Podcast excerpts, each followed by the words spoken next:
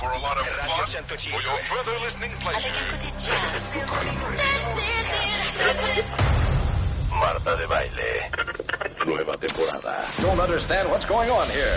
W Radio 96.9. Instagram, Twitter, Facebook. Más invitados, más alegrías, los mejores especialistas. El día mágico es hoy. No te lances a tu sintonizar. ¿Cuál es el antídoto de la tristeza? La esperanza. Marta de Baile en W. Global Season. W. Marta de Baile en W. Nueva temporada 2021. Estamos donde estés. Sleepwalking on another big stage. You never heard peace till you hear people scream your name and you're son. I'm so far away from the place I used to be. Struggling usually. Look at the new me. Fate pursuing me. I can feel the energy in the air. It feel like I'm supposed to be here. Everywhere I Se llama Now or Never y es Kendrick Lamar, cuentavientes. Bienvenidos a W Radio. Muy buenos días, qué bueno que están con nosotros. Buenos días, Rebeca, ¿cómo te va la vida? Muy bien, Marta, hoy es miércoles. ¿Miércoles de qué? Dilo, dilo, te doy el placer de decirlo. Qué asco, Rebeca, es que odio eso. Dilo. El ombligo de la semana. Es más, ¿sabes qué? ¿Qué? Ahorita que tenemos al doctor Diego Angulo, que nos Ah. haga una declaración. Es que yo les conté un día que yo tengo una conocida que si le tocas el ombligo se desmaya. Y Ajá. creo que es algo como reflejo vasovagal. Entonces, no podían creer que tuviera eso. Y un día que estaban en el hospital, o sea, la llevaron al hospital para hacerle un chequeo y averiguar. Pues entonces el doctor le dijo, a ver, te voy a tocar el ombligo, a ver si es que pasa. Se desmayó y se le paró el corazón. O sea, que reanimar. Sí, tiene una cosa fuertísima. Por eso cada vez que dices el ombligo de la semana me da un asco. Diego Angulo es médico cirujano, es gastroenterólogo por la Universidad Nacional Autónoma de México. Es, eh, tiene una subespecialidad en endoscopía por la UNAM, certificado por el Consejo Mexicano de Gastroenterología y el Consejo Mexicano de Endoscopía Gastro- Gastrointestinal.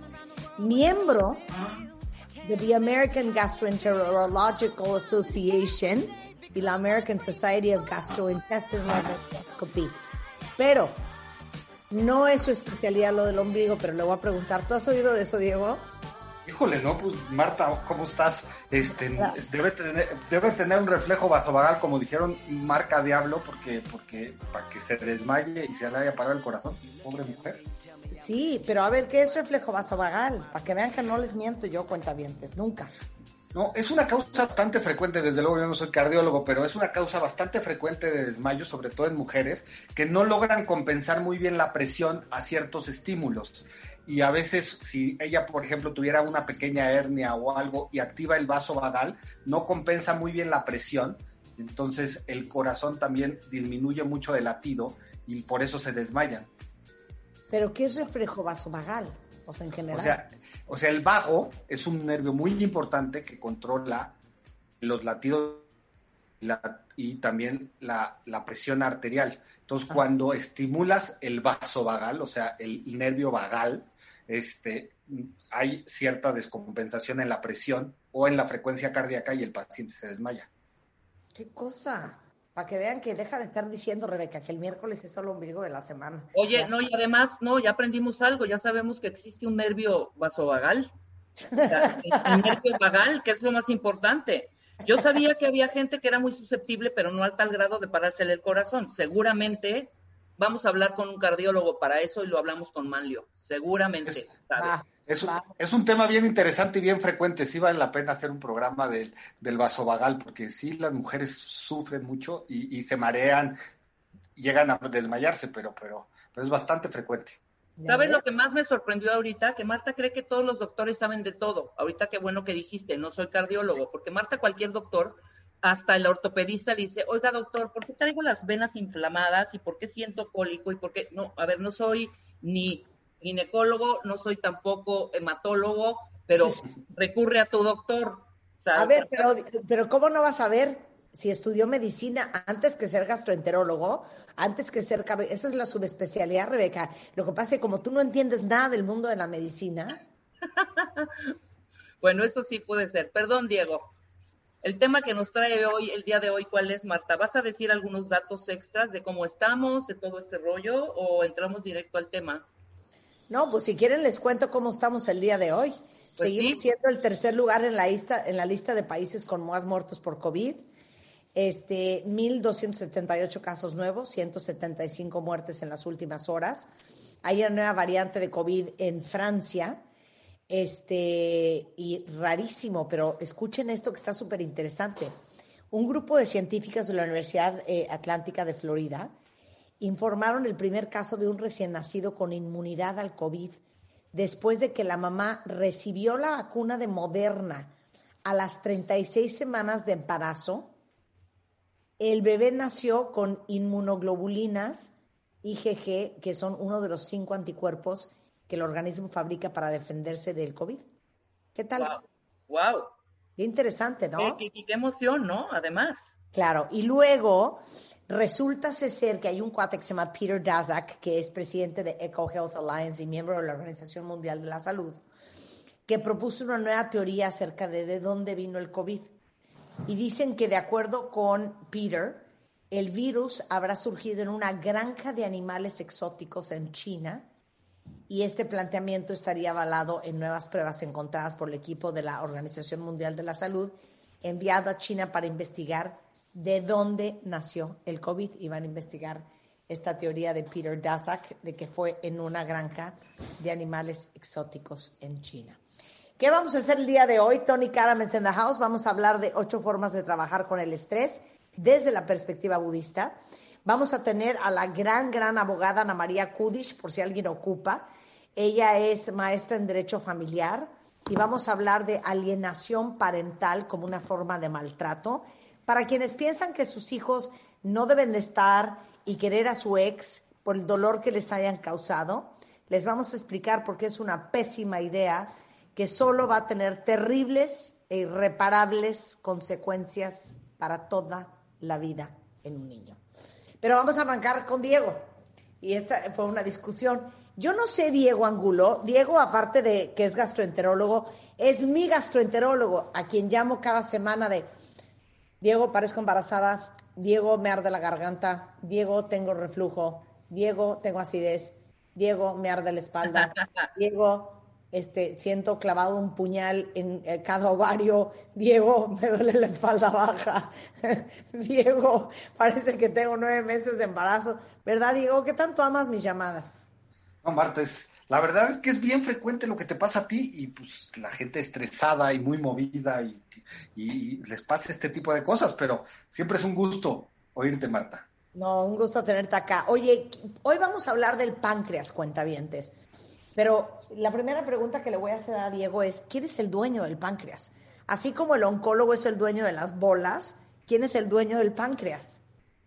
Pues mira, en general el páncreas es un, ya iremos platicando, pero es un órgano súper interesante porque tiene dos funciones. Pero realmente el páncreas lo, de- lo, vemos los gastroenterólogos porque es parte fundamental del, proceso gástrico, de la digestión gástrica, y es, y es parte del tubo digestivo. En general, los gastroenterólogos, cada vez más se está haciendo, como es un órgano muy especial y difícil en varias ocasiones, se está haciendo una subespecialidad de gastroenterología donde se dedican al páncreas, que eso es bastante novedoso, Marta. O sea, aparte de ser doctores, son gastroenterólogos y aparte de ser gastroenterólogos, son pancreatólogos. Exactamente. Órale, pero esa es nueva. ¿Cuántos pancreatólogos hay en México? Híjole, que yo ubique realmente dos que hayan hecho una cosa muy, muy específica a páncreas, dos gentes. Ok, me explica, ok, empecemos con el ABC del páncreas, cuentavientes. A mí me trauma el páncreas, les voy a decir por qué. A mí también. Saben que de eso se murió Steve Jobs, de cáncer de páncreas. Y ahorita vamos a entender por qué cuando te dicen cáncer en el páncreas ya te cayó la voladora. O sea, ¿por qué es tan grave el cáncer de páncreas? Pero bueno, onta el páncreas.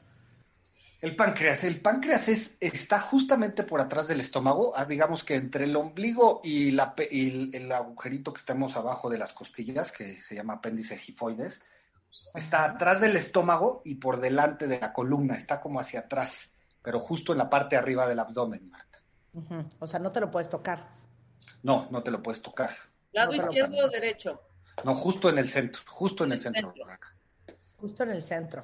Ajá. Ok, Y es- ahora. y Ajá. y tiene, y anatómicamente tiene como una forma de una coma, por ejemplo, tiene como un, un- una bolita que es la cabeza del páncreas, tiene un cuerpo y tiene una cola. O sea, es como, una, como, un, como un cometa, digamos, que está en el centro del, del abdomen. Tamaño, compáramelo con una fruta, para que sea Ah. más... Pues debe ser más o menos como un cuarto de un plátano, uno de los, de los platanitos chiquitos, más o menos seis pulgadas, Miti. O sea, es bastante. Como un plátano dominico. Exactamente. Pues sí es grande. Sí, sí, sí, es un, es un órgano grande y, y ahorita iremos platicando, pero bien importante. Ok. Eh, ¿Cuánto pesa un páncreas? Ah, eso es una pregunta muy difícil. Depende mucho del peso del paciente, porque de esto, pero no sé exactamente el, el gramaje, no me lo sé, Marta. Oye, ahora, otra cosa. ¿Por qué cuando sacan fotos del páncreas, el páncreas es como muchas bolitas? Porque, o sea, el páncreas, entrando, entra- entrando al tema, el páncreas tiene dos funciones muy importantes. Tiene una función endocrina y tiene una función exócrina. ¿Qué quiere decir esto? La función endocrina, que son hormonas que secreta el páncreas, que se producen en el páncreas, se meten al torrente sanguíneo y su función está lejos del páncreas, está en todas las células del cuerpo. Y la función exo, que ahorita veremos cuáles son las funciones endocrinas. Y la función exócrina son, produce muchas enzimas que van directo hacia el intestino para poder digerir lo que comemos, principalmente grasas. Entonces está lleno de células y de islotes, que son como islitas de células, que por eso se ve como, como nodulitos, como bolitas, que son los productores de las hormonas. Ok, ¿cuáles hormonas produce el páncreas? Nada más que nada, nada más ni nada menos que la insulina, productora que, que hace que podamos digerir y absorber la glucosa dentro de las células. Produce otra cosa que se llama glucagón, que va muy, muy de la mano con insulina, y otra hormona que se llama somatostatina, que también tiene que ver con la digestión y con la producción de otras hormonas. O sea, eh, en realidad cuando tienes eh, resistencia a la insulina, cuando tienes prediabetes, cuando tienes diabetes tipo 2, cuando tienes diabetes tipo 1, es una disfunción de la producción de insulina que sucede en el páncreas. Totalmente, Marta. Por ejemplo, la diabetes tipo 1, que son pacientes que prácticamente desde el inicio de su vida tienen problemas con la glucosa, el cuerpo destruye estas células, se producen unos anticuerpos que destruyen los productoras de insulina, entonces el paciente no produce insulina y por eso tienen las elevaciones de glucosa y tienen, y, ti- y tienen diabetes mellitus tipo 1. La diabetes tipo 2 que se va formando con con, con- conforme vamos creciendo con los malos hábitos y demás, sí hay una falta de producción con el tiempo en las células productoras de insulina y, y por eso la gente muchas veces necesita ayuda con medicamentos o con la misma insulina exógena. ¿no? ¿Por qué? Porque no, el, el páncreas no produce o suficiente insulina o, o insulina de suficiente buena calidad. Exactamente. Ahí hay dos componentes bien importantes, que, que, no produzcas adecuada insulina, la cantidad suficientes o de buena calidad, o también lo que pasa en la resistencia a la insulina es que la, las, los receptores de las insulinas en el cuerpo, que todas las células tienen ese tipo de receptores, no funcionan adecuadamente y entonces por eso la insulina no acaba de hacer su trabajo adecuadamente dentro de la célula. Ok, y para todos los que están escuchando que tengan resistencia a la insulina, porque justamente hablábamos de eso con un endocrinólogo hace un par de semanas, y muchos descubrieron a raíz del programa que lo que tenían en la resistencia a la insulina, ¿qué significa eso en el páncreas?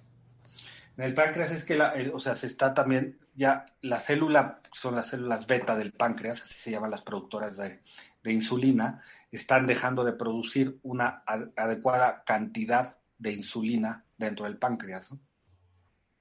Ok, ahora, esa es la, la primera hormona que produce el páncreas, Glu- glucagón. Glucagón también va muy de la mano para hacer muchas veces cuando la insulina hace su trabajo y hay un nivel alto de glucosa en el cuerpo, la insulina se echa a andar, se libera insulina a través del páncreas y disminuye el nivel de azúcar de glucosa dentro del torrente sanguíneo y entonces disminuye. El glucagón hace muchas veces cuando esos, ese desequilibrio a veces disminuye de más la glucosa dentro del cuerpo y el glucagón hace que se activen otras vías para aumentar un poquito la glucosa. O sea, es un equilibrio para tener la glucosa perfecta dentro del cuerpo. Ya. Y luego la somatostatina. La somatostatina realmente es una hormona gastrointestinal que tiene muchas funciones que hace que se active ácido clorhídrico, que se activen muchas enzimas digestivas para tener una adecuada digestión de alimentos, ¿no? principalmente. Fíjate qué vergüenza, pero yo no sabía que tenía que ver mucho el páncreas con el sistema digestivo. No, pues, esa es la segunda función del páncreas, Marta, porque el, el páncreas produce unas enzimas vitales para que van directo del páncreas, está conectado hacia el, hacia el intestino delgado, al duodeno. Y esas enzimas se producen dentro del páncreas, se van por un conducto hacia el intestino y hace la digestión principalmente de grasas, principalmente de grasas. Y entonces ya veremos que cuando se enferma el páncreas, lo que no vas a, vas a digerir son grasas y vas a tener diarreas. A ver, ¿y de qué se enferma el páncreas? Bueno, ¿quieres decir qué más hace el páncreas? Pues bueno, creo que principalmente son esas dos y, muy importantes. Ok, ¿de qué se enferma el páncreas?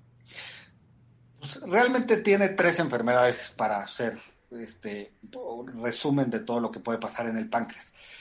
El páncreas puede producirse cáncer, que hablaremos de él un poco más adelante, pero se puede inflamar el páncreas. Es una cosa que se llama pancreatitis aguda. Y también está la pancreatitis crónica, que esas son como las dos entidades más importantes de la enfermedad del páncreas. Desde luego hay ciertos quistes dentro del páncreas, ciertas cosas como mucho menos comunes, pero, pero en resumen hay cáncer de páncreas muy importante y pancreatitis aguda y pancreatitis crónica. Ajá, ok. ¿Qué significa cada una y por qué te da? Mira, la pancreatitis aguda es bastante frecuente en este país. La principal causa es piedras en la vesícula. Vamos a acordarnos de la anatomía, que en la vesícula se llena de bilis. Cuando nosotros comemos, se exprime la vesícula y todos los ácidos biliares caen al duodeno, al intestino delgado, para digerir. Y el conducto del páncreas va igual, casi acaban en el mismo conducto del, de la bilis y llegan al intestino, entonces secretan bilis y enzimas pancreáticas para digerir toda la grasa y comida que comemos. Ajá. Cuando se forman piedras en la vesícula, que es una enfermedad muy frecuente y mucho en nuestro país, si una de esas piedras se logra escapar de la vesícula y tapa el conducto en la parte, en la parte final del conducto, también se tapa el, el páncreas. Entonces no puede secretar las enzimas el páncreas y se empieza a congestionar el páncreas. Y esas enzimas, que son muy, muy agresivas, se liberan dentro del páncreas y se empieza a autodigerir el páncreas. Entonces inflama muchísimo el páncreas y se produce una pancreatitis aguda. Esa es la principal causa de pancreatitis. La otra es alcohol. El consumo de alcohol frecuente y excesivo, que también es una parte importante en nuestro país, es una causa de pancreatitis aguda. Otra causa son... Inflama, pero perdón, espérame. ¿Por qué se inflama por alcohol el páncreas? Porque el, mecanismo como tal no, lo tenemos muy, muy bien establecido, Marta, pero sí sabemos que el consumo crónico, ¿qué quiere decir consumo? Porque pues nadie sabe cuánto es mucho, cuánto es poco, pero una, para, o sea, como eh, con fines de definición, tres a cuatro copas diarias es un consumo alto de alcohol y tienes más riesgo de producir pancreatitis aguda o pancreatitis crónica, que también el alcohol es una causa frecuente de pancreatitis aguda. Ya ver, Puedes estar... No, yo soy muy, yo soy muy limitada y no, no, no, no. O sea, una cosa, ¿puedes tener pancreatitis y no darte cuenta? No, que tengas inflamado el páncreas y, y, estar, pues, pues, sigues tomando y sigues chupando como energúmeno y no darte cuenta. No, es, es, mira, la verdad es que la pancreatitis es dolorosísima, Rebeca es duele, duele, duele y como, como pocas cosas en el cuerpo. Entonces, generalmente, y los pacientes llegan doblándose del dolor. Entonces, cuando se inflama el y se la gente da cuenta y acaba en el servicio de urgencias de algún hospital. ¿Y por qué si se te inflama el páncreas, te, va, te vas a dar cuenta. Sí, claro, te duele Exactamente. O sea, pero no puedes confundirla y traigo apendicitis o, o, o traigo o traigo la, la vesícula. Pero mucha gente, bueno, no mucha gente, o sea, eh, yo he tenido a personas cercanas que han padecido del cáncer de, de páncreas, e inclusive pancreatitis, y de la noche a la mañana se ponen amarillos. ¿Por qué es esto? Es que eso es, eso es lo malo del cáncer de páncreas, que no, que no nos dan síntomas hasta que ya está muy avanzado. O sea, el, cáncer de páncreas empieza a avanzar, no duele, eso es una cosa muy frecuente, a menos que esté muy avanzado, y hasta que ya nos se presenta una complicación del cáncer de páncreas es cuando los pacientes pues van al doctor porque tienen algún síntoma. Y uno de los principales es que te pones amarillo. Y eso es porque el conducto del páncreas pasa por arriba de la cabeza del páncreas. Entonces se comprime el conducto eh, eh, de la bilis que pasa a través del páncreas y entonces se obstruye la salida de la bilis y entonces te pones amarillo. Entonces el paciente va, él se siente perfecto, pero lo ven amarillo. Se hace estudios y resulta en un cáncer de páncreas que generalmente es avanzado. Ese es el espanto. Pero espérate, antes de pasar al, eh, al cáncer de páncreas, terminemos pancreatitis aguda. Entonces, eh, puede ser, digo, son muy claros, los síntomas son muy dolorosos y puede confundirse con qué. Generalmente, Marta, se puede confundir, como es un dolor clavado en la boca del estómago, clavado que se irradia, que, o sea, que se va hacia la espalda, y es como si tuvieras un cuchillo, y muchas veces como en mi cinturón, o sea, muy claramente te duele de la boca, del estómago, hacia atrás, hacia la espalda, y se puede confundir desde luego con úlcera gástrica, hasta con un infarto, con, con una piedra en la vesícula, con una vesícula aguda, o sea, sí tienes que, que, estudiarlo, porque pues, se puede confundir con muchas cosas dentro del cuerpo. ¿no?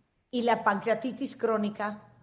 La pancreatitis crónica es, es, es, es, complicada, la verdad, porque son cuadros como de dolor intermitente, de repente te perdona la pancreatitis crónica, o sea, estás bien, de repente tienes dolores abdominales, luego como deja de hacer su función adecuadamente el páncreas, deja de producir hormonas y entonces te suba el azúcar, o dejas de producir las enzimas digestivas y empiezas a tener diarreas. Es como un cuadro mucho más insidioso, o sea, no muy claro pero y a veces no es tan fácil de diagnosticar como la pancreatitis aguda. Ok, regresando del corte, ahora sí, vamos a hablar del cáncer de páncreas con el doctor Diego Angulo, no mánico, si ustedes no tienen un gastroenterólogo sensual y erótico, ahorita les doy el teléfono del doctor Diego Angulo, pero vamos a hablar de cáncer de páncreas al regresar. Y si ustedes tienen preguntas, de una vez mándenmelas por Twitter. Hacemos una pausa en W Radio. Hoy eh, miércoles, ombligo de la semana de salud. No se vayan, volvemos. Escucha todos nuestros contenidos en Amazon Music. Búscanos como Marta de Baile. Music. Music. Marta de Baile. Global.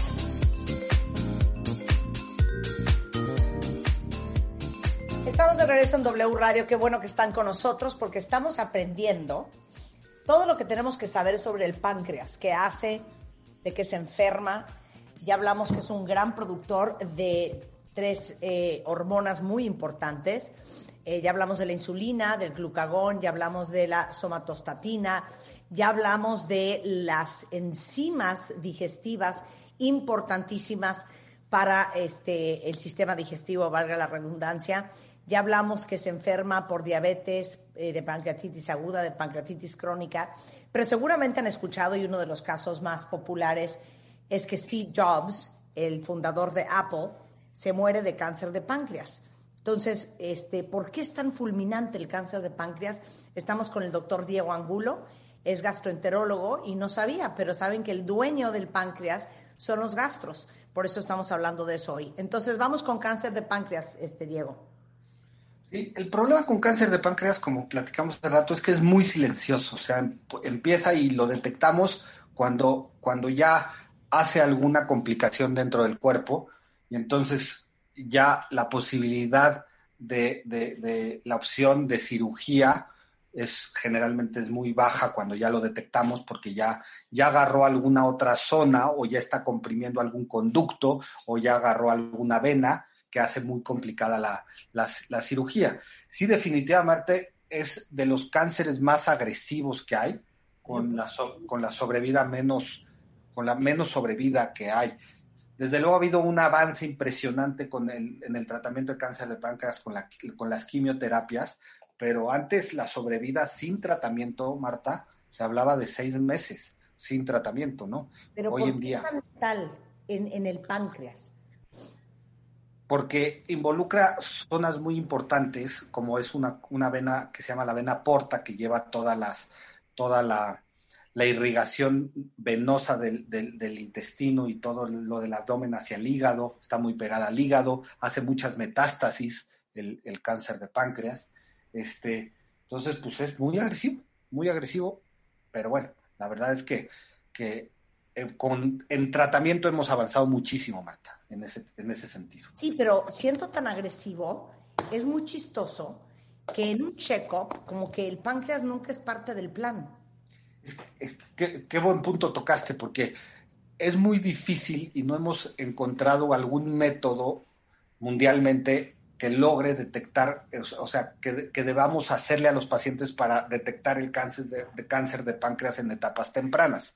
Normalmente cuando lo encontramos es porque porque ya creció una, alguna, eh, por alguna otra patología, por alguna otra enfermedad o por alguna otra cosa que hacemos estudios y vemos alguna lesión en el páncreas y le empezamos a estudiar. Esa es la forma. Pero eso está del diablo porque, o sea, te hacen placas de tórax, te haces una colonoscopía, te haces una endoscopía, te checas el corazón, o sea, eh, te checas la próstata, o sea, hay muchos, muchos estudios para muchos órganos. No es, posible que parece no haya.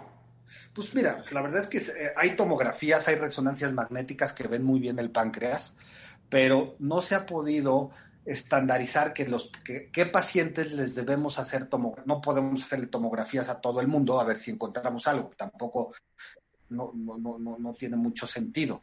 Pero lo que sí estamos haciendo en los pacientes que tienen un poco más de riesgo de tener cáncer de páncreas, que tuvieron familiares con, con cáncer de páncreas, esos los podemos estudiar y hacer estudios específicos para detección temprana de cáncer de páncreas. ¿no? Pues sí, pero si tú eres un hipocondriaco de lo peor, pues sí hazte una tomografía del páncreas. Pues sí, Exactamente, pues No, sale, no sale en la tomografía de, estómago, de toda la que hacen de estómago, que se ven todos los órganos. Sí, normalmente sí, Rebeca, eh, para estudiar el páncreas hacemos una tomografía de abdomen y ahí podemos ver el, el, páncreas. Y podemos ver lesiones en el páncreas, definitivamente. Claro, claro. Tánfalas, ¿eh? Me quedé él. Ahora, ¿cuáles son las señales de que algo no está bien con el páncreas? dame un resumen.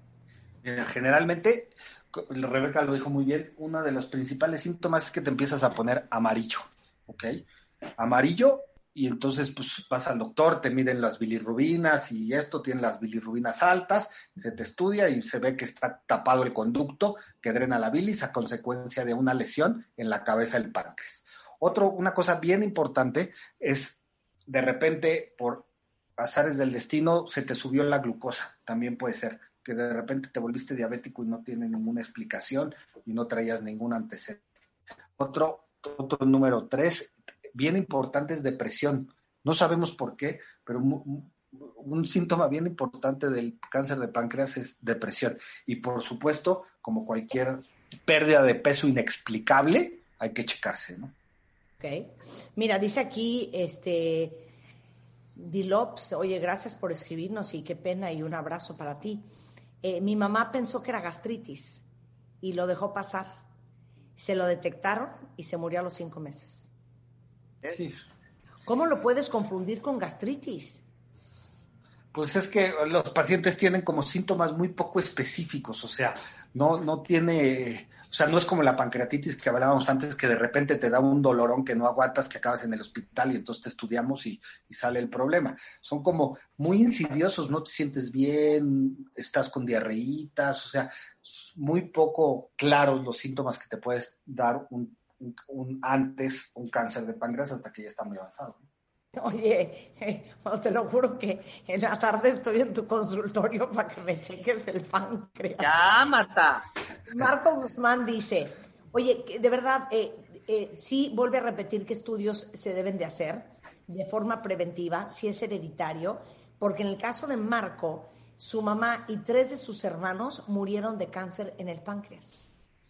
Pues mira, la verdad es que lo que vale la pena es que lo, vaya con su médico, con su, especialista y él lo vaya, lo vaya valorando. Realmente lo que nosotros hacemos es estudios de imagen, que puede ser o una tomografía, que es un, como es un estudio muy completo de los órganos dentro del, abdomen, o una resonancia magnética, pero habría que ver algunas cosas muy específicas de Marco, por ejemplo, en este caso, para saber cuál es el mejor estudio. Pero creo que el estudio que mejor puede llegar a prevenir sin ser lo mejor es una tomografía.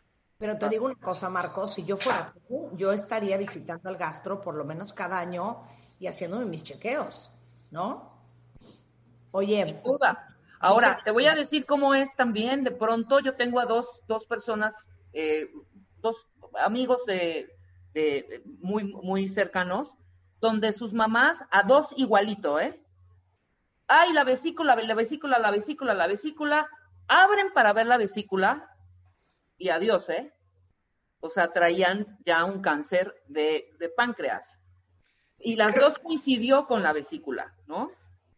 Creo que el mensaje es, es, es, es a la gente que, que, no está bien y que tiene algún síntoma y demás, desde luego no, no, no claro, el cáncer de páncreas no está así súper frecuente, pero hay que atenderse cuando uno tiene algún problema y ir con su especialista, ir con su médico y hacer lo que se tenga que hacer, sin entrar en pánico, pero si uno trata de, de tapar sus síntomas, pues es cuando muchas veces vienen los problemas. ¿no? De acuerdo.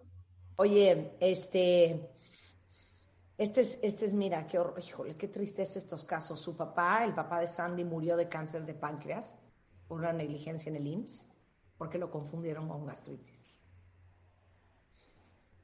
Sí, sí, generalmente los casos de cáncer de páncreas, bien lo dijiste, son trágicos en general, porque pues, son, son etapas avanzadas con una sobrevida muy, muy, muy corta, ¿no? Oye, Adrián dice que salió alto en alfamilasa. Amilasa, sí. Esa es una de las enzimas que produce el páncreas, una se llama amilasa y otra se llama lipasa. Ah, y eso es muchas veces lo que medimos, por ejemplo, cuando tú tienes una pancreatitis, la, forma de saberlo es midiendo estas enzimas que se van al cielo, ¿no? Y entonces sabemos que tú tienes una pancreatitis. A veces hay elevaciones de amilasa y pasa que no tienen que ver tanto con una pancreatitis, porque la amilasa también se produce en la saliva, por ejemplo. Hay ciertos otros órganos que producen amilasa, pero, pero pues habría que estudiar que, por qué tiene la amilasa elevada. Claro, oye, sí hay que estudiar. Adriana, ahorita yo les doy los datos del doctor. Mi hijo tiene nueve días de que se enfermó, le dijeron que era gastroenteritis aguda. Llevó el tratamiento, pero no está del todo bien. Le duele muchísimo eh, cuando va al baño y su estómago se inflama cuando come. ¿Será el páncreas? Pues podría ser, desde luego, cuando hay dolor abdominal, una de las cosas que siempre vemos, ahí descartamos si tiene, si tiene los síntomas adecuados, es el páncreas. Entonces sí se puede, como platicamos al principio del programa, sí se puede confundir con muchas cosas. Entonces, si un paciente no va bien después de un tratamiento pensando que es una gastroenteritis, creo que hay que profundizar en su estudio para saber qué tiene este hombre. ¿no? Estas historias son las que a mí me ponen muy mal. Te abrazo, Tessa. Dice, a mi mamá le dijeron que era un problema gástrico. Le hicieron mil estudios. Y cuando se dieron cuenta, era cáncer de páncreas y se murió en menos de un mes. Mm. O sea, ¿cómo te haces para que no estén el doctor dando vuelta y vuelta y vuelta buscando qué es y encuentre rápido lo que es? ¿Es porque van al doctor incorrecto? Yo creo que, pues mira, la verdad es que sí creo que las especialidades médicas por eso han sido, se han vuelto pues una parte fundamental, porque, eh, eh, o sea, no, no, nos, la, la medicina es tan amplia que nos hemos ido enfocando y sabemos de lo otro tenemos que saber todo, como dijiste, hay que saber mucho del cuerpo y todo, estudiamos medicina general, pero creo que los especialistas de cada área pues, son los que tienen que atenderlo porque pues, es un mejor manejo, ¿no? Sí, es que les digo una cosa, por eso en el programa tenemos un menú extensísimo que de hecho encuentran en martadebaile.com los datos de todos los doctores con que trabajamos, de doctores con alta especialidad porque de repente puede ser que al médico general se le vaya, puede ser que el ginecólogo se le vaya, puede ser que al internista se le vaya. Entonces, por eso buscar al especialista en lo que tienes. Si es una bola, es un oncólogo, si es un tema gástrico, este, o que no sabes si es vesículo, no sabes si es páncreas, no sabes qué puede ser, buscar a un gastroenterólogo, o sea, de verdad, buscar la especialidad. Eh, yo no tengo nada en contra de los doctores familiares y la verdad es que a veces eh, salvan vidas, pero si ustedes pueden tener un buen repertorio de especialistas, está espectacular. Eh, ¿A qué edad es más común que te dé, Diego, el cáncer de páncreas? Alrededor de los 50 años. Eso es como el promedio. Qué, padre. Se puede presentar en todas las edades definitivamente, pero sí, alrededor de los 50 años es frecuente, más frecuente. Claro. Eh, mira, Javier dice que lo operaron el 5 de febrero de este año de la vesícula. Es la tercera vez que lo internan porque tiene dolores y se puso amarillo y aún no saben a qué se debe su color amarillo. Mira, eso qué bueno que toca el punto, porque desde luego no todo lo que se pone amarillo es cáncer de páncreas, definitivamente. Es mucho más frecuente las enfermedades benignas. Y en México y en el mundo, eh, lo más común es piedras en la vesícula, que se escapan esas piedritas y tapan el conducto y te pones amarillo. Y eso es una patología que duele, duele mucho y te pones amarillo y él trata y pues, generalmente necesitas que te saquen la piedra y que te operen de la vesícula, etcétera, etcétera. Pero es un pero no no no todo gente que se pone amarillo tiene que pensar en cáncer de páncreas, no no quiero que quede ese mensaje, pero sí hay que eh, eh, por supuesto que hay que estudiarse, ¿no? Es que saben qué pasa, cuenta bien, te estoy leyendo a Mirna que dice, "Tengo diarreitas en las mañanas. Mis evacuaciones son muy irritantes. ¿Qué puede ser? ¿Puede ser cáncer?"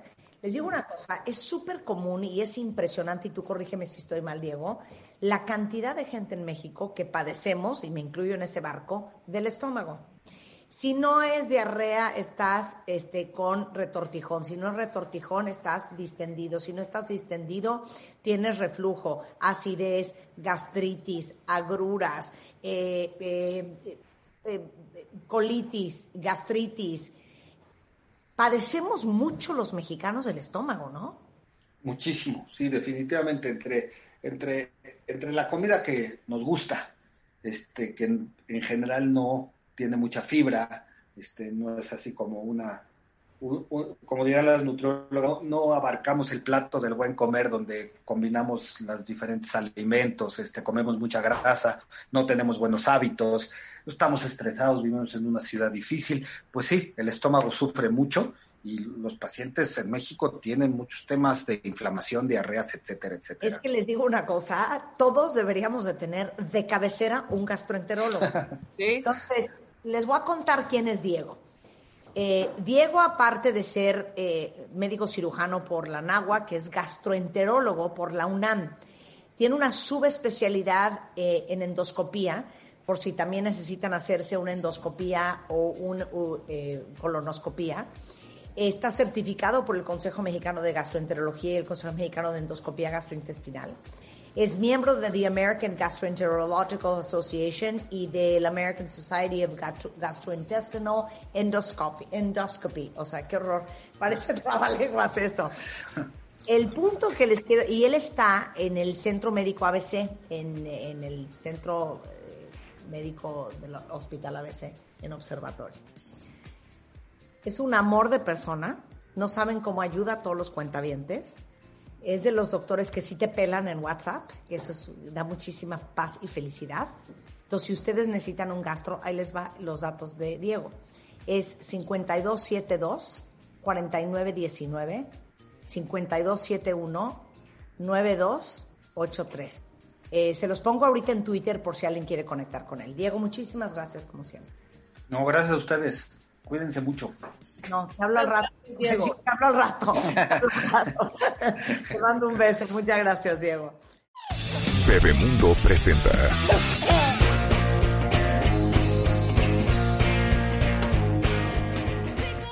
Son las 11.06 de la mañana, cuentavientes. Ahora sí, agárrense con lo que vamos a hablar. Les traje a una de las abogadas más famosas, más importantes y como siempre le he dicho yo, más perras del condado. Ana María Kudish es eh, licenciada en Derecho, una maestra en Derecho de Familia por el Instituto de Ciencias Jurídicas y Estudios Superiores de la Facultad de Estudios Superiores. Tiene 30 años de experiencia divorciando gente. Y hoy, para todos ustedes, pongan mucha atención y que se ponga el saco a quien le quede. Y antes de hablar de las legalidades, vamos a hablar de la parte moral. ¿Cuántas veces le han hablado mal a sus hijos sobre su papá o sobre su mamá? ¿Cuántas veces han usado a sus hijos y han manipulado a sus hijos como moneda de cambio para darle en la madre a su mamá o a su papá? ¿Cuántas veces han hecho hasta lo imposible por interferir y romper la relación entre sus hijos y su papá o su mamá? De esto vamos a hablar hoy. Se llama, eso tiene un nombre, se llama alienación parental. Y tristemente, esto es pan de todos los días. ¿Cómo estás, Ana María Kudish? Hola, ¿cómo estás, Marta? Qué gusto estar eh, otra vez en tu programa. Para mí siempre es un privilegio que me invites y poder compartir un poquito de mi experiencia con todos tus cuentavientes. Muchas gracias por traerme a tu programa de nuevo. No, es una felicidad siempre tenerte. Oye, ¿cuánta gente has divorciado? ¿Has hecho esa cuenta? Ay, no, cállate la boca. Yo hasta tengo que contratar una bodega especial para guardar los expedientes. Oye, qué mala onda. Pero este, pues mira, mucha, la verdad que hombres y mujeres son mis clientes y la verdad es que en realidad en mi despacho son los niños mis clientes. Los niños son los clientes de los abogados en derecho de familia porque son ellos los que no tienen la culpa de nada y los que pagan el pato de todo y la verdad es que tenemos que velar por los intereses y por los derechos de los niños, ¿no? Los derechos de los niños implican que ellos tienen derecho a convivir con mamá y con papá en idénticas condiciones, tienen derecho a continuar con el vínculo afectivo que tienen con mamá y con papá, tienen derecho a tener el mismo nivel de vida que tenían mientras sus padres vivían juntos, tienen derecho a ir a la misma escuela, recibir la misma educación, ir con el mismo pediatra, etcétera, ¿no? La verdad es que se trata de que el menor también también tiene sus derechos y que los derechos del menor están muy por encima de los derechos de los padres y eso es lo que todos los jueces de familia atienden en un interés superior del menor, como se llama legalmente a estos derechos de los niños, ¿no? Sin embargo, bueno, pues desgraciadamente y por el tema que nos ocupa el día de hoy, efectivamente las personas cuando se divorcian están enojadas, enojadas por la pérdida de un proyecto de vida este proyecto de vida que es lo que nos duele mucho perder, porque muchas veces no nos duele perder a nuestra pareja, porque como tú bien dices, lo tenemos hasta el gorro. Sin embargo, la pérdida de un proyecto de vida en donde jugamos a la casita, ¿no? A que somos mamá, papá, con los hijitos muy contentitos y entonces vamos a tener un proyecto de vida donde papá es el proveedor, mamá es la que cuida a los niños y la casa, papá proveedor resulta que ya no quiere seguir con esta señora y como ya no quiere seguir con esta señora, esta señora ya no tiene derecho a recibir ningún beneficio por parte de él porque ya se fue con otra y la otra que es la que está con él es la que merece todo el dinero, todo el apapacho, todas las consideraciones. Y entonces, por supuesto que no nada más es el enojo de que te pusieron el cuerno y se fueron con alguien más, sino que ya no te dan dinero, sino que ya no te ya no te están dando las cosas y qué es lo que hacen las mujeres despechadas. Y estoy hablando de hombres y mujeres, porque hoy en día, siglo XXI, pues ya hasta muchas veces no sabemos si es hombre, si es mujer, si qué preferencia sexual tiene y si por qué fueron las cosas. El chiste es que con independencia de que no hay causas de divorcio, los papás sí se agarran a hijazos, los niños se convierten en hijos del tribunal. Y esta situación de alienación parental que tú comentas, aunque el DSM-5 y DSM-4 psicológico y todo esto eh, no lo contempla, se llama maltrato infantil. Maltrato infantil que deviene en violencia hacia los menores cuando uno de los padres hace un lavado de cerebro literal respecto de la figura paterna o de la figura materna. Y hay muchas formas de hacer este lavado de cerebro. La verdad es que es una situación muy sutil en donde el niño está desayunándose su huevito revuelto con jamón y le dicen, ese huevito que te estás comiendo, tu papá no lo pagó, ¿eh? Te informo. Que tu padre no ha dado un centavo y lo que estás desayunando ahorita no lo pagó tu padre. ¡Chin! Pues el niño obviamente se queda estupefacto y dice, oye, pues si mi papito lindo es lindo y mi papito lindo me quiere y mi papito lindo, pues ¿cómo que no pagó mi huevito revuelto con jamón que me estoy desayunando en este momento, no? Y los niños entran en una situación atormentada, ¿no? Donde están en esta ambivalencia, forzados, forzados a tomar partido. Porque llega un momento en el que el niño pues tiene que tomar una decisión, o estoy con mamá que me cuida todo el día, o estoy con papá que me provee mi beguito reverto con jamón, pero mi mamá dice que mi papá es malo, que no me da, que no me, ¿no? Porque además... ¿sabes qué? Claro, antes de, de entrar a la disyuntiva en la que está un niño, quiero que me des varios ejemplos sobre alienación parental, porque como dices tú, es tan sutil. Es muy sutil, porque además déjame decirte, la alienación parental. tan brutalmente obvia o tan sutil que crees que eso no es alienación parental o que crees que eso no es una terrible forma de abuso y de maltrato psicológico. O te sientes incluso legitimada a hacer lo que estás haciendo. Porque la alienación parental, desde luego, que siempre tiene un viso de realidad. Cuando un niño le dicen, es que tu papá es malo. Y de repente el papá, como está hasta el gorro de que la mamá no le presta al niño, decide que le va a quitar el coche a la mamá porque el coche está a nombre de él y entonces está enojado con la mamá porque no puede ver a su hijo, se lleva el coche y el niño empieza a andar en transporte público y en taxis de Uber para ir a la escuela, ¿no? Ahorita que ya regresen a la nueva normalidad y todo eso. Es una profecía autocumplida. no, o no tiene la computadora porque no le compraron el iPad, no tiene la computadora, su cámara no sirve y entonces la Miss lo regaña cada rato porque no lo ve, porque porque desaparece, porque está en clase Zoom, ¿no? El tema es que si el padre se lleva la computadora, el iPhone, no pagó el internet y entonces el niño no se puede conectar a la escuela y todo esto, pues hay un viso de realidad. Entonces, cuando la madre le dice, ¿ves que no te pudiste conectar a la escuela? Pues es porque tu padre no pagó la luz y no pagó el internet. Por supuesto que entonces hay un viso de realidad, ergo, papá es malo. ¿Sí me explico? Porque siempre hay un viso de realidad. Nunca la alienación parental tiene que ver con algo pirado que no sucedió. Y efectivamente, Marta, como tú comentas, hay muchos... no, es que todavía quiero más ejemplos. De, es que tu papá nos abandonó porque no nos quiere. No nos quiere, ya se fue con otra. Está con otra familia y entonces ves esos nuevos niños que dice él que son tus hermanitos que los tienes que querer, ni más. A esos hermanitos es a los que les paga todo, pero a ti no te paga nada, ¿no?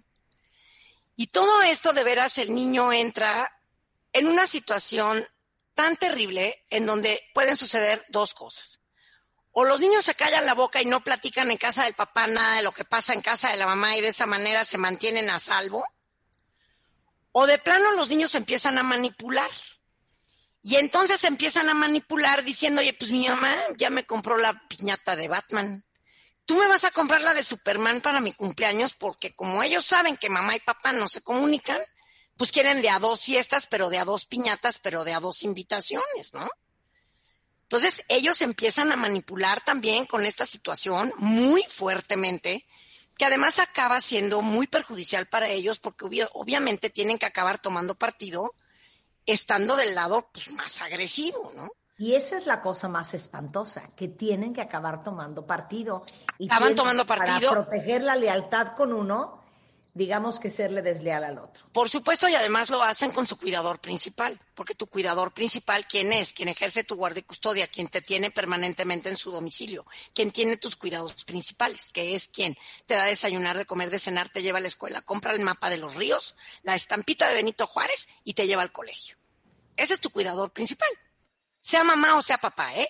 Porque en este mundo moderno no necesariamente son las, las, los padres los que trabajan y generan dinero. También hay muchas mamás que son las generadoras de la lana. Ahora, los niños empiezan a reproducir todos los reproches que el padre alienador ha realizado, ¿no? El progenitor rechazado contempla así perplejo, ¿no? Cómo su hijo hace comentarios que ya le ha escuchado a su expareja. Claro. Como la Paquita, la del barrio, ¿no? Inútil. Tú no generas un centavo, tú no me pagas nada, debes dos meses de renta, ¿cómo te atreves? No te voy a prestar a los niños. ¿No te voy a prestar? Perdón, los niños no son propiedad de nadie. Los niños tienen sus propios derechos. Es un derecho de los niños ver a su papá y a su mamá en igualdad de condiciones. No es un préstamo, no es un favor que se hace el prestar a los niños. Luego el niño empieza a sentirse muy incómodo cuando tiene que ir a casa del padre rechazado y pone cualquier excusa. Disminuye la comunicación, cuando éste le pregunta responde de modo agresivo, considera que se está entrometiendo en su vida.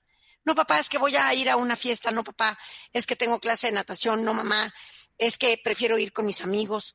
Y finalmente es el niño el que lleva una campaña de rechazo, de injurias, afirmando que es él que de modo autónomo ha llegado a la postura de rechazar a su padre, ¿no? Y el progenitor alienador que inició esta educación en el odio hacia el otro, afirma que él no puede hacer nada para convencer a su hijo y que es este el que ha decidido por sí mismo no tener contacto con el otro padre. Claro, claro. Siendo un falso conciliador, porque no, o sea, no es cierto que está conciliando ni que está diciendo, pues es que, no, pues es que no quiere. Pues, no quiere. Pero fíjate, los comportamientos clásicos de un progenitor alienador, que los tenemos identificados en 17, los cuales te paso a comentar, a, manera de los ejemplos que me pides. A ver, va. Rehusar pasar las llamadas telefónicas a los hijos. Organizar varias actividades con los hijos durante el periodo que el otro progenitor debe normalmente ejercer su derecho de visita. O sea, le toca este fin de semana a su papá. Y tú ya te fuiste una primera comunión. ir a la feria de Chapultepec. Correcto, correcto. Luego, presentar al nuevo cónyuge a los hijos como su nueva madre o su nuevo padre. Interceptar el correo y los paquetes mandados a los hijos. Desvalorizar e insultar al otro progenitor delante de los hijos. Rehusar informar al otro progenitor a propósito de las actividades en las cuales están implicados los hijos. Partidos deportivos, actuaciones teatrales, actividades escolares. Hablar de manera descortés del nuevo cónyuge del otro progenitor. Impedir al otro progenitor el ejercer su derecho de visita. Olvidarse de avisar al otro progenitor de citas importantes, como el dentista, médico, psicólogo implicar a su entorno, su mamá, su nuevo cónyuge, en el lavado de cerebro de los hijos. Tomar decisiones importantes a propósito de los hijos sin consultar al otro progenitor, como la elección de la religión, la elección de la escuela, los cambian de escuela, ¿no? Cambiar o intentar de cambiar sus apellidos o sus nombres impedir al otro progenitor el acceso a los expedientes escolares y médicos de los hijos. Irse de vacaciones sin los hijos y dejarlos con otra persona, aunque el otro progenitor esté disponible y voluntario para ocuparse de ellos. La clásica. Se los dejé a mi mamá, pero a ti papá no. Oye, pero yo aquí estoy disponible si tú te vas ahorita a un viaje de trabajo y tienes que salir fuera. Yo aquí estoy para cuidar a los niños, voy a hacer las tareas con ellos, los llevo y los traigo. No, ya se quedaron con mi mamá, ¿no? Contar a los hijos que la ropa que el otro progenitor les ha comprado es fea y prohibirles ponérselo. Esa muñeca que te compró tu papá, Está horrorosa, tú no tienes por qué jugar con ella. A mí no me gusta que te compren ese hombre de acción porque es agresivo, porque te incita a la violencia, ¿no? Amenazar con castigo a los hijos si se atreven a llamarle, a escribirle o a contactarse con el otro progenitor de la manera que sea. ¿Tú por qué te estás whatsappeando con tu papá? ¿Y tú por qué quedaste de ver a tu papá a la salida de la escuela antes de subirte al camión escolar? No te tengo prohibido, no te he dicho que tu padre es peligroso, que te puede agredir, que te puede robar, que te puede desaparecer. Porque ese es el miedo que les infunden a los hijos, que si están con el papá, algo muy, muy malo les va a pasar. Reprochar al otro progenitor el mal comportamiento de los hijos. Claro, ya estás igual que tu papá, diciendo peladeces a la hora de la comida, ¿no? Entonces, estos comportamientos que se tienen claramente identificados Es que... De a juro- 17, de a 17 únicamente, ¿no? Es que te digo algo, no puedo creer que tuvimos hijos. O sea, no doy crédito. O sea, oigo esto y les digo una cosa, cuenta bien. Óiganme bien lo que les voy a decir hoy. ¿Qué día es hoy? 17 de marzo del 2021. La decisión más fuerte de su vida es no con quién se van a casar, es con quién van a tener hijos. Porque teóricamente, esa es la persona que van a ver el resto de su vida. Porque aparte les tengo otra noticia y me gustaría que me lo aclararas, Ana. ¿Por qué las mamás nos sentimos dueñas de los hijos? Porque somos las que los cuidamos y las que llevamos toda la carga en su cuidado, porque no hay nuevas masculinidades que le entren al quite con Es que yo sí creo que hay nuevas masculinidades que le Las al- debe de haber, las debe de haber. A ver, las nuevas masculinidades, como corresponde y como la ONU Mujeres ha dicho en mil veces, los nuevos padres deben de apoyar en ir al súper, en cambiar los pañales, en dar el biberón, en meter a los niños a bañarse, en ayudar en la tarea, comprar el mapa de los ríos, traer y venir con los niños con el pediatra y no nada más aventarle la carga a la mamá de toda esta circunstancia. Claro, Lo que pasa porque, es que Porque muchos se quejan aquí en Twitter de, ¿qué es esto? De, me prestas al niño. Pues es que por eso te digo que eso de que me prestas al niño, no. El niño tiene el derecho de ver a su madre y a su padre en igualdad de condiciones y, y el niño no es prestado. El niño no es de uno de los progenitores. No porque yo tuve a bien parirlo, porque pues efectivamente mi naturaleza me permite ser yo quien, quien da a luz, no Claro. significa que el padre no cooperó, ¿eh? Sí, claro. El padre cooperó para que esto sucediera. Es que te juro, ya saben que yo lo he dicho 20 veces. ¿Quieren un consejo? No tengan hijos. No, pero a ver, si ya estamos en la circunstancia de que el escuincle ya está ahí, ¿no? Aquí de lo que se trata es de que los hijos consideran el divorcio como una pérdida. Y si además de todo pierden vínculos afectivos con sus padres, esto genera unas consecuencias muy negativas en su desarrollo futuro. El niño tiene que ser libre para relacionarse con sus padres, sin tener que estar obligado a elegir, porque a ambos los quiere y a ambos los necesita, ¿sabes? O sea, en una ocasión cuando fui a una demanda de divorcio donde los hijos tenían que hablar con el juez y decidir con quién querían vivir, a quién querían visitar, Claro. los, los mismos hijos me dijeron, bueno, ¿y aquí por qué mis papás no vienen y deciden a cuál de los dos nos quieren más? Si a mi hermana o a mí.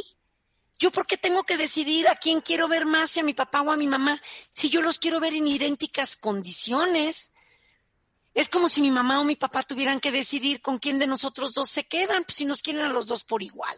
Es exactamente lo mismo, es una relación de filiación y es una relación afectiva muy cercana que además te une por la sangre, por una cuestión biológica, en donde el niño estornuda como el papá, pero habla como la mamá. ¿Sí me explico? Es, es, es una situación genética imposible de quitar.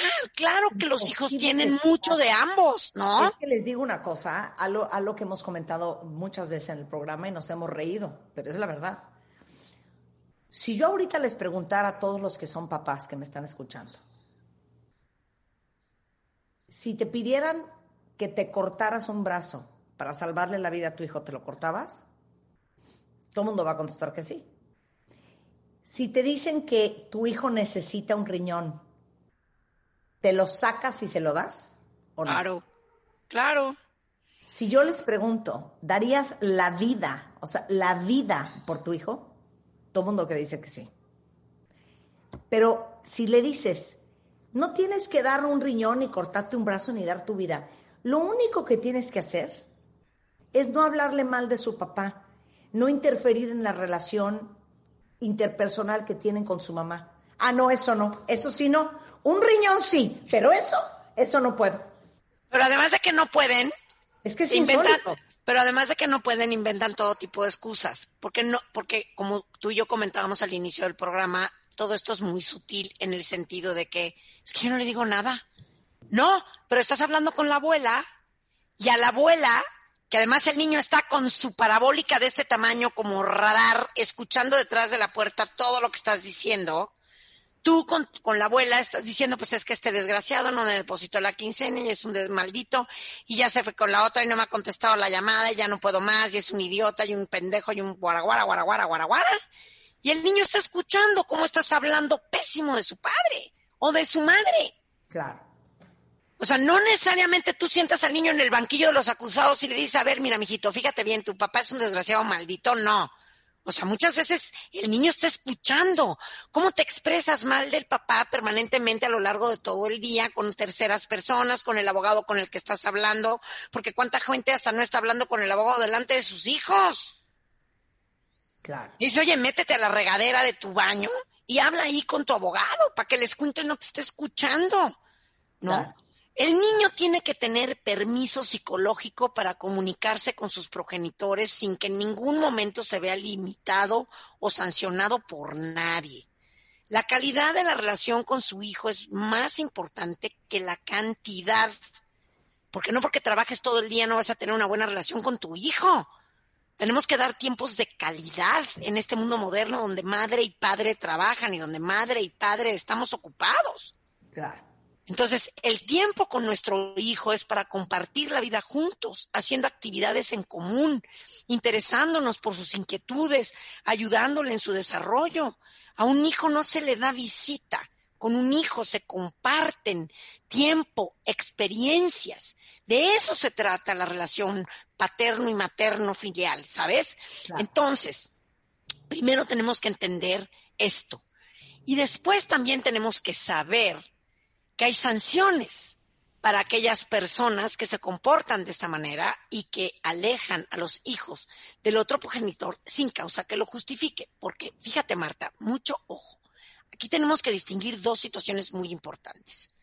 Una cosa es la alienación parental y maltrato infantil del lavado de cerebro. Y otra cosa es un padre violento de adeveras, ¿eh? Porque también hay padres violentos. Sí. Desde Y la madres, pedera y madres madres y madres. Desde la pederastía, que es el peor maltrato, y que la alienación parental está equiparada a la pederastía. O sea, un alienador parental, el maltrato infantil del lavado de cerebro se equipara a la pederastía. Porque en la pederastía violan tu sexualidad y tu parte íntima. En, en- en la- en el maltrato infantil de alienación parental violan tu cerebro y tu Tu psique alma. Claro. en idénticas condiciones. Entonces, es un maltrato infantil equiparable a la pederastía. Así de grave es, ¿eh? Nomás para que todos los cuentavientes lo tengan presente, que no es un acto gracioso, Claro.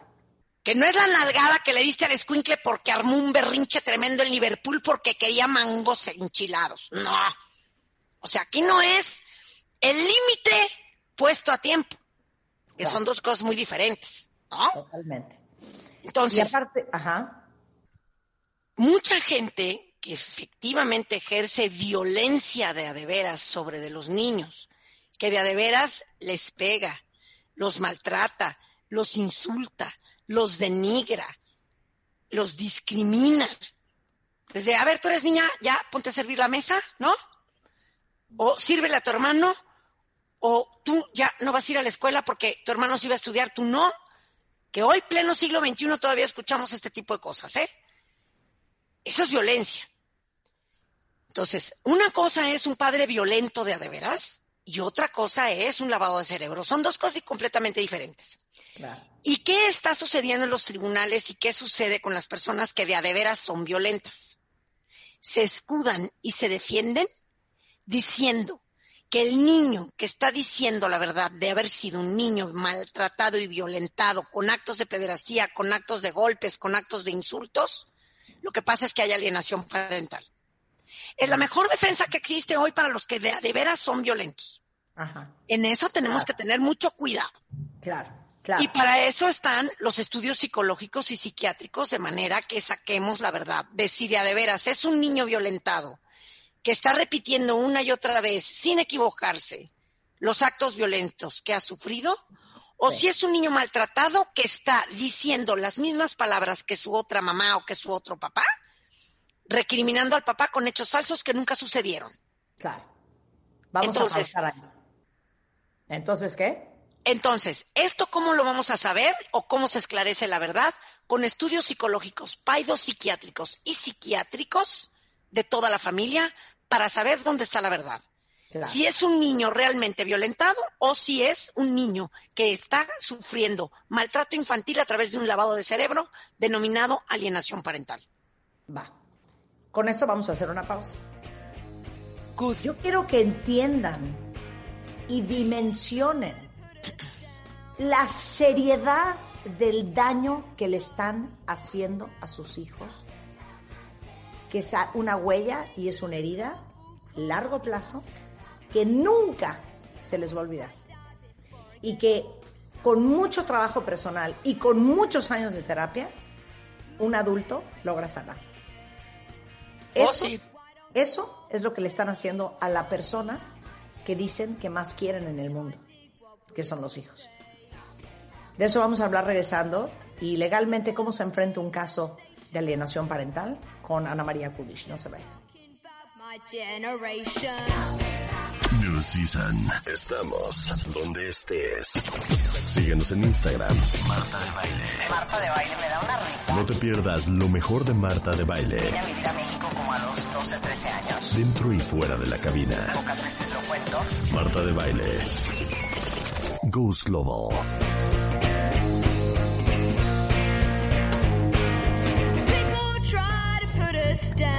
Estamos de regreso en W Radio. Eh, qué bueno, qué bueno, qué bueno que este programa les está sirviendo a muchos para reflexionar.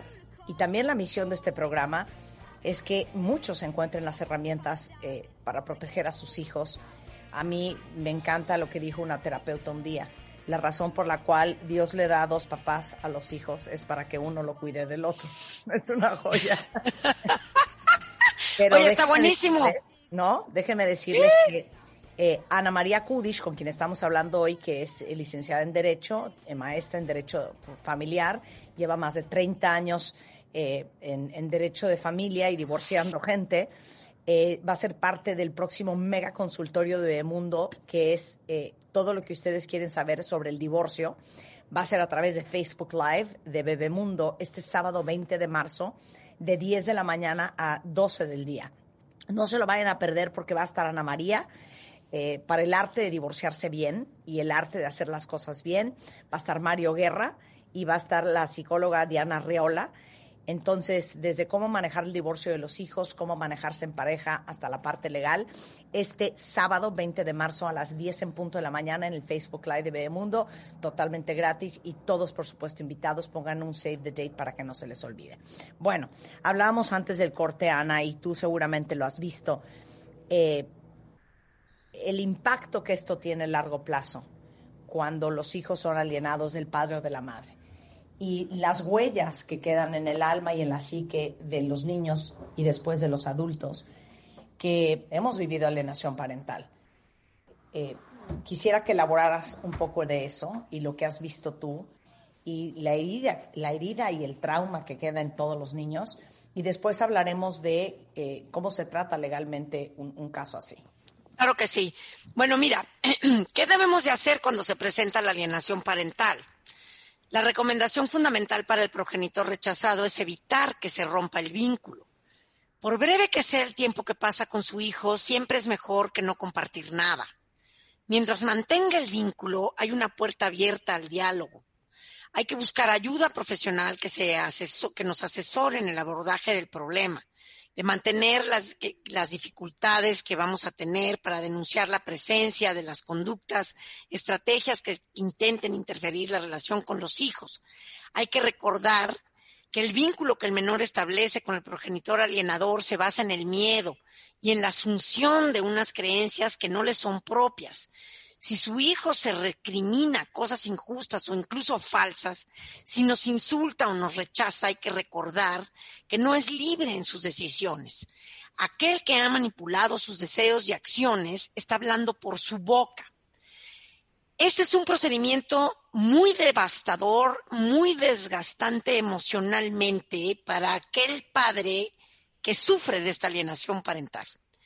Pero tenemos que aguantar vara y tenemos que seguir ahí. Tenemos que luchar por nuestros hijos pensando que están en manos literalmente de un pederasta emocional y que tenemos que mantener el vínculo con nuestros hijos como sea e incluso tratar de demostrar este lavado de cerebro, alienación parental o maltrato infantil, narrando y describiendo las conductas que el progenitor alienador tiene para con nuestros hijos, denunciando a las autoridades familiares, incluso ministeriales, por la violencia doméstica ejercida y maltrato infantil ejercido sobre de nuestros hijos, demostrándolo a través de dictámenes periciales, psicológicos, paidopsiquiátricos. No me pregunten quién es un paidopsiquiatra. Un paidopsiquiatra es un psiquiatra de niños.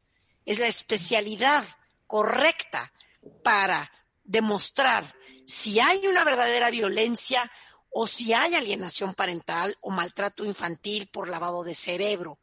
Entonces, es importante que denunciemos a las autoridades familiares cuando no se cumple con un régimen de visitas, que denunciemos que no nos están permitiendo ver a nuestros hijos, demostrar al juez que aunque el niño vaya y diga que no nos quiere ver, el niño está alienado y que se le manden a estudios psicológicos, psiquiátricos y psiquiátricos para efectos de demostrar el lavado del cerebro del que está siendo objeto. Y si a nosotros nos mandan al centro de convivencias y nos insultan porque nada más vamos a tener una hora los sábados para ver a nuestros hijos, puntualitos a esa hora, ¿eh?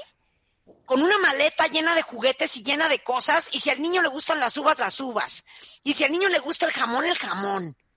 De manera que nos convirtamos, aunque sea en papá Disneylandia o mamá Disneylandia, el poquito tiempo que podamos ver a nuestros hijos y que se nos permita convivir con ellos.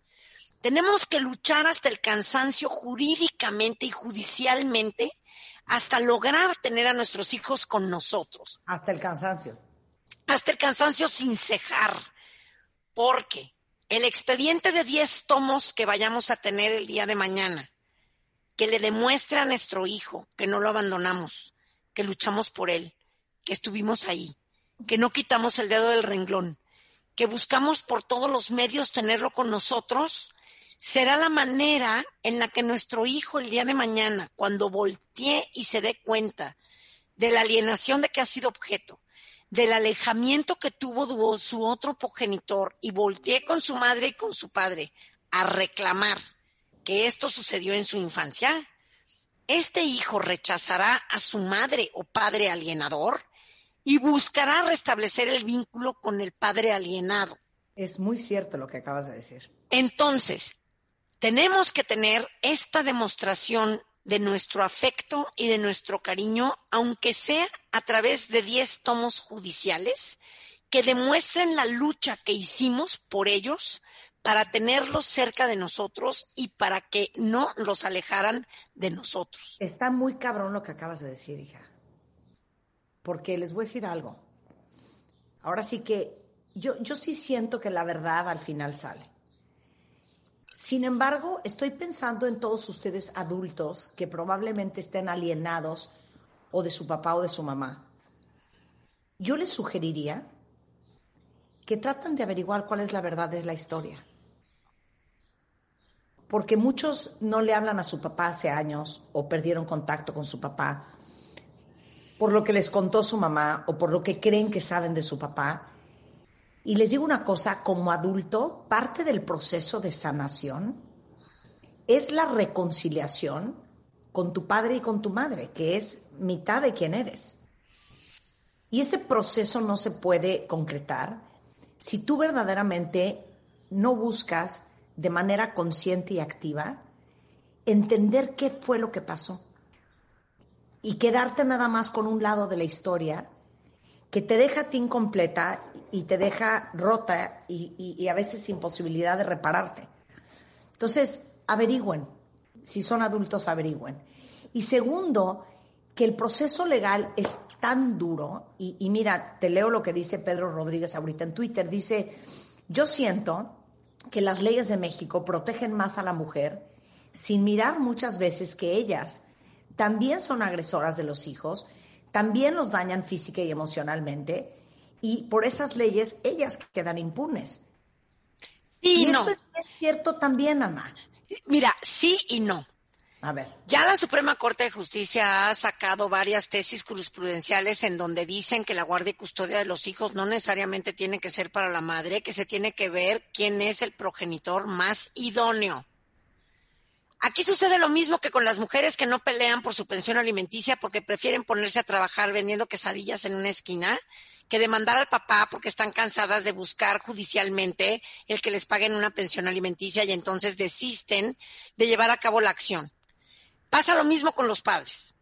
Llega un momento en el que, por supuesto, el papá está hasta el gorro de estar persiguiendo a sus hijos para que convivan con él, de señalarle al juez lo mucho que la mamá los aliena en contra de ellos, de luchar para demostrar que son padres idóneos, que son padres aptos, que hay una alienación parental en contra de los hijos y desisten de seguir luchando para efectos de obtener éxito. Que si es tardado, sí. Que va a haber 20 amparos en el camino, sí. Que va a haber 40 apelaciones, sí. Pero de que la ley establece que una madre que no permite un régimen de visitas establecido puede perder la guarda y custodia de sus hijos y también puede tener la pérdida de la patria potestad y la restricción de la patria potestad, eso también existe. Si no lo demandamos, si no lo denunciamos, si no lo pedimos, si no nos, sometemos a estudios psicológicos y psiquiátricos para demostrar la idoneidad que tenemos como padres, lo alienados y maltratados que están nuestros hijos, pues desde luego que sí, sigamos pensando que la ley protege a la mujer al 100%. Nuestras leyes son perfectas, Marta. A nivel mundial, México tiene las mejores leyes familiares en el mundo. ¿Neta? Te lo prometo. El tema es su aplicación. Que los jueces no impongan medidas cautelares suficientemente efectivas y fuertes para este tipo de conductas, tanto para no pagar pensión alimenticia como para estar ejerciendo alienación impidiendo que los hijos convivan con su otro progenitor.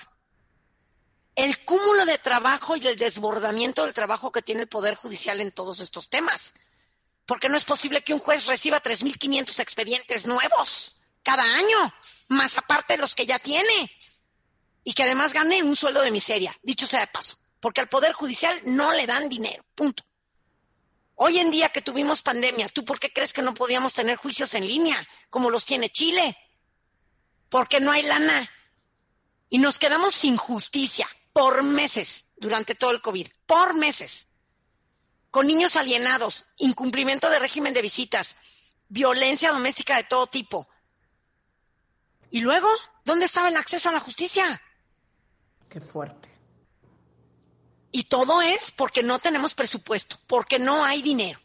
En vez de que se armen más juzgados de oralidad familiar, que la oralidad familiar puede ser un alivio para el Poder Judicial, y que en vez de que tengamos 10 jueces de oralidad familiar tengamos 20 o 30, no podemos porque no hay presupuesto.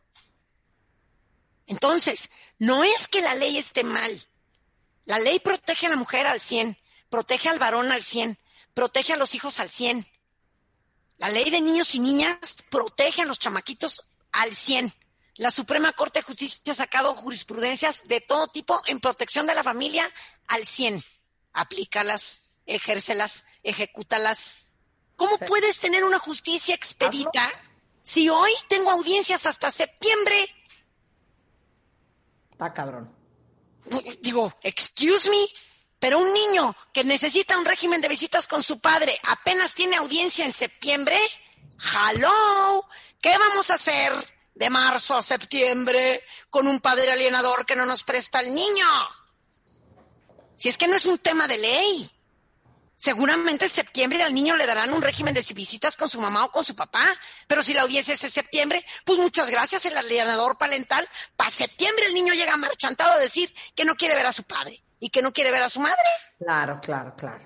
Está cabrón. O sea, está- digo, es, es imposible. Y, y los clientes se nos quedan viendo con cara de what como diciendo, pero ¿cómo? ¿Qué voy a hacer sin pensión de aquí a septiembre? Pues, darling, ni cómo ayudarte. O sea, ese es el tema, que el Poder Judicial está desbordado. Si, si tenemos 42 jueces familiares en Ciudad de México para 30 millones de habitantes, deberíamos de tener el doble, porque además la materia familiar es la más olvidada. Es la que está tirada a la basura. Habemos pocos abogados especializados en el tema familiar. Todo le entra a la materia familiar y te dicen, ay, yo te ayudo. Tú no te preocupes, yo te ayudo con tu divorcio. Yo te ayudo, no. Aquí se necesita una especialidad. La gente no acaba de entender que la materia familiar ya te necesita una especialidad. Tenemos que tener estudios de psicología, tenemos que entender qué pasa con los niños, tenemos que entender qué pasa con la familia. Hoy la familia moderna es papá, mamá, pero dos papás, pero dos mamás, pero la familia reconstituida de los hijos tuyos, pero de los hijos míos, pero de los hijos nuestros. O sea, ya la familia no es una familia tradicional, la familia es una familia del siglo XXI, es una familia diversa en donde no puede haber discriminación, en donde vamos a tener cuatro abuelos, cuatro abuelas. ¿Por qué? Porque ya nos volvimos a casar, porque ya tuvimos los tuyos, los míos y los de todos. Claro. Y además, los problemas que se suscitan entre medios hermanos, entre hermanos, entre los hijos de mamá y los hijos de papá, que ni son hermanos, ni son primos, ni son nada, pero viven en la misma casa. Claro. ¿Qué le dirías, Ana, a todos los que te están escuchando que están alienando a sus hijos en contra de su que, detengan su carreta. Esto es lo peor que pueden hacer para sus hijos. No pueden seguir maltratando a sus hijos emocionalmente de esta manera. Los niños no tienen que estar involucrados en temas de dinero. Los temas de dinero son de los padres. Y yo entiendo que si el papá paga 100 pesos, la mamá considera que no tiene por qué ver a los niños. No castiguen de esta manera porque al papá que da 100 pesos, ahora en vez de dar 100 va a dar 50, porque un hombre enojado no da dinero, aquí y en China. Y al único que están maltratando es a sus hijos, nada más. Son sus hijos las que llevan el pato. Los niños no tienen la culpa que ustedes hayan esco- escogido un inútil que nada más paga 100 pesos. Porque desde que andaban con él ya sabían que era un inútil, ya sabían que no trabajaba, ya sabían que no tenía empleo, ya sabían que había perdido tres veces el empleo. Y de todos modos fueron y tuvieron una criatura con esta persona. Desde que ustedes tuvieron a este hijo, el Señor ya las maltrataba, ya las celaba, ya las denigraba, ya les ponía el cuerno, ya todo. Por favor, si cuando le rascas tantito, bueno, pues es que sí, me casé con él, pero co- cortamos antes de la boda porque me había puesto el cuerno. Y luego pretendes que ya casado ya no. Perdón, pero la gente tiene la misma conducta para siempre. Si nosotros escogimos a la pareja para hacer un proyecto de vida y con esa pareja tuvimos hijos, los hijos son los que no deben de pagar el pato. Los hijos no tienen la culpa de nada. Si no les dan dinero no es culpa de los hijos. No por eso los hijos van a dejar de ver a su papá o a su mamá porque no den dinero. El ver a los hijos no es un tema de dinero, es compartir tiempo, es compartir experiencias. Insisto, el menor debe de ser libre para relacionarse con sus padres sin tener que estar obligado a elegir, pues a ambos los quiere y a ambos los necesita. Entonces, si no nos manejamos en nuestra vida de esta manera, vamos a seguir con los juzgados llenos de procesos judiciales en este sentido. Vamos a seguir teniendo niños, hijos del tribunal, conviviendo con sus padres en el centro de convivencias por una hora, teniendo juicios interminables, teniendo que ir a hablar con el juez, teniendo que promover amparos y apelaciones. Si este va a ser el caso, hay que luchar con uñas y dientes por nuestros hijos. No podemos abandonarlos. Y mucho cuidado, aquellas personas que ejercen violencia y que se escudan en que hay una alienación parental serán descubiertos. Y no podemos tener tampoco a un niño verdaderamente violentado conviviendo con su progenitor violentador. Eso es una cosa que también es una revictimización hacia los hijos. Y por eso las autoridades judiciales tienen que apoyarse en todos los peritajes psicológicos y psiquiátricos para conocer la verdad. En materia familiar tenemos la verdad de ella, la verdad de él y lo que de a de veras pasó. En lo que de a de veras pasó está el juzgador y los abogados en representación de los hijos de las partes. Entonces, es importante conocer y saber quién es el abogado que ustedes van a contratar. Tiene que tener la especialidad en materia familiar, tiene que saber de lo que está hablando. No queremos un abogado mercantil metido en materia familiar, no queremos un abogado penal metido en materia familiar. Por favor, si ustedes les duele el estómago, van con un gastroenterólogo, ¿verdad? Si tienen un problema de corazón, pues van con un cardiólogo. Aquí pasa lo mismo. Si tienen un problema familiar, vayan con un especialista en materia familiar. Empecemos por buscar al profesionista correcto. que nos oriente, que nos sepa decir de qué se trata. Si vamos con un psicólogo, que sea un psicólogo que sepa de alienación parental, que sepa de maltrato infantil, que nos pueda orientar en cómo convivir con nuestros hijos, que aguantemos vara, que estemos ahí, que no quitemos el dedo del renglón. Y si nosotros estamos ejerciendo alienación parental, asumir nuestra parte de culpa, cesar esta conducta, cambiar nuestro discurso, permitir las visitas que, de nuestros hijos con sus padres, de manera que no se vea dañada esa relación paterno-filial en el futuro. Los hijos son los peores jueces de sus padres. Si el padre es un mal padre, el hijo sabrá que lo es. Pero ese es el papá que le tocó tener. Ese es el papá que escogimos para él. Y no va a poder ser sustituido por nuestra nueva pareja, ni por nuestra nueva esposa, ni por nuestro nuevo esposo, ni por la abuela, ni por el abuelo. Asumamos, asumamos. Por eso te amo, Ana. No, pues, este, Desde encantada de... como 25 a- ¿Hace cuánto nos conocen? ¿25 años? 20. Ay, sí, oye, novia, eh, estabas, estabas creando Bebemundo. Estaba creando Bebemundo. Estabas Oigan, creando Bebemundo. Imagínate tú. Bueno, déjenme decirles, Ana es abogada, eh, experta maestra en derecho familiar, tiene más de 30 años de experiencia en el tema, es parte del mega consultorio de Bebemundo, el tema va a ser todo sobre el divorcio. Es eh, este sábado 20 de marzo a las 10 de la mañana en ah, Facebook Live de Bebemundo de 10 a 12 y va a estar Ana, va a estar Mario Guerra, va a estar Diana Reola y van a hablar del antes, el durante y después de un divorcio y cómo hacerlo como Dios manda, tanto con tu pareja como para con tus hijos, desde el punto emocional hasta el psicológico y los puntos legales. Ana, ¿dónde te encuentran por si necesitan eh, de ti? Ah, bueno, pues eh, me pueden contactar en los teléfonos de mi despacho al 55 11 07 86 04.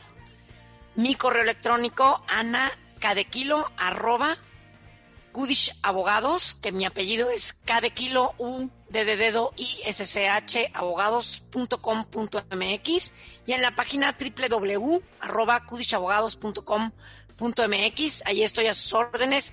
Cualquier pregunta que tengan, estaré encantada de contestarla o si quieren pedir una cita conmigo, igualmente tendré mucho gusto de desahogar sus preguntas eh, de manera específica en cada caso en particular, porque cada familia es distinta, cada dinámica es diferente y tendré mucho gusto de apoyarlos a todos. Muchas gracias a ti, Marta, y a todo tu equipo que trabaja siempre tan bien y que me trae atrapazos. Oye, no me han dejado desde hace más de tres semanas bueno, este para bueno. organizar este programa. Así es de qué equipo, qué equipo tan magnífico tienes. Los felicito y les agradezco a todos también por su apoyo.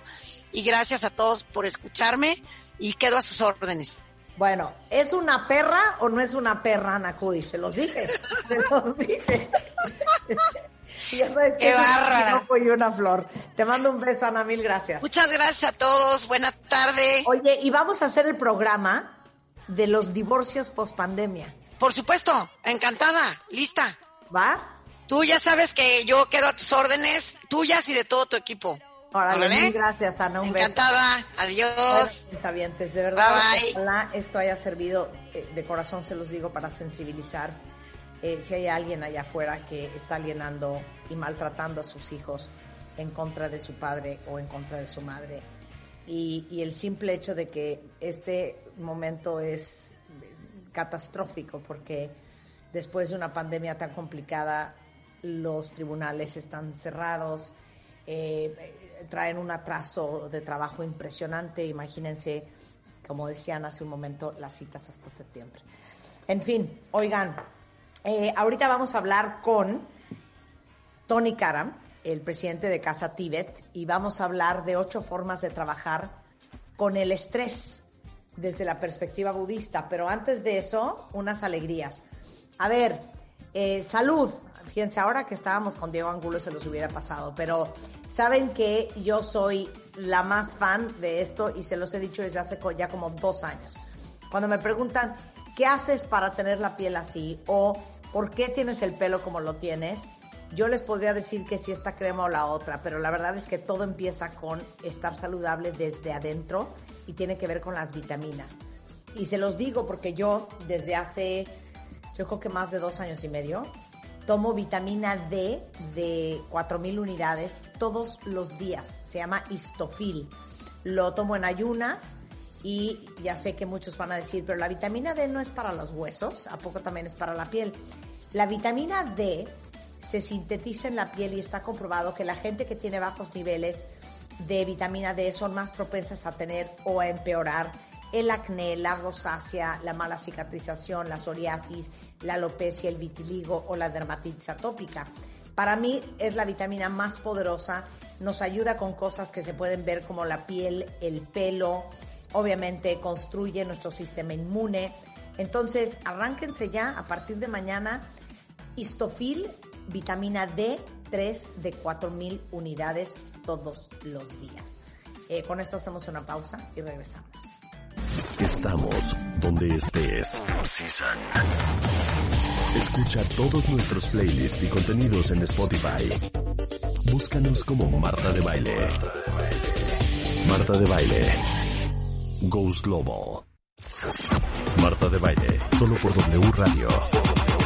96.9. Estamos donde estés.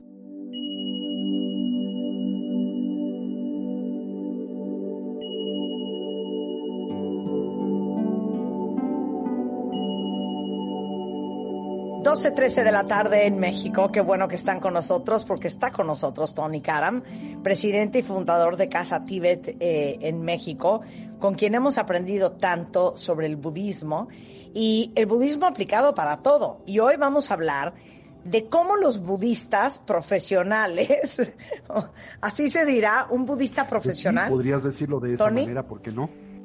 Un budista de verdad maneja el estrés. Ocho formas de manejar el estrés desde la perspectiva budista. Para todos los que vivimos con los pelos de punta, para ellos es esta conversación. Tony. ¿Cómo han estado? Me da mucho gusto verles de nueva vez, todavía aquí recluidos durante esta crisis sanitaria que aparentemente va para largo, ¿verdad? Pero bueno, el día Esperemos de que para mejor. pues esperemos. Eh, como comentábamos el día de hoy, la idea es platicar un poquito acerca de esta experiencia por la cual todos nosotros transitamos y tantas dificultades y problemas en la vida nos produce, que es el estrés. Y bueno, compilé ocho primarias aproximaciones que siento nos pueden servir para administrar esta dimensión de conflicto en nuestras vidas.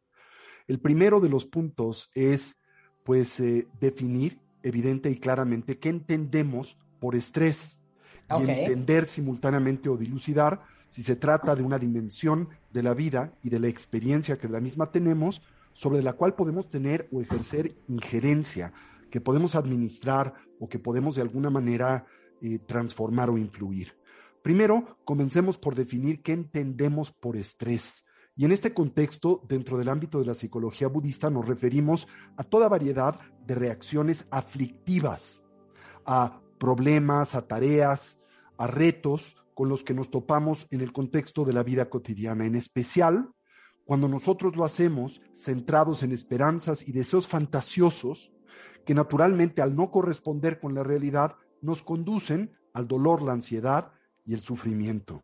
Así entonces, y en síntesis, el estrés es una respuesta fallida, fantasiosa, equívoca, imprecisa. ¿A qué? A los estímulos, apariencias y retos de la vida cotidiana. ¿Sí? La segunda pregunta es si nosotros podemos tener eh, influencia, injerencia sobre esta reacción aflictiva del vivir. Y la respuesta de la tradición budista es en este contexto excepcionalmente eh, positiva y optimista. Nos comenta o afirma o señala que sí, por supuesto que se trata de una dimensión de la vida que nosotros podemos atender, sobre de la que podemos influenciar y que ulteriormente podemos transformar. ¿Por qué razón?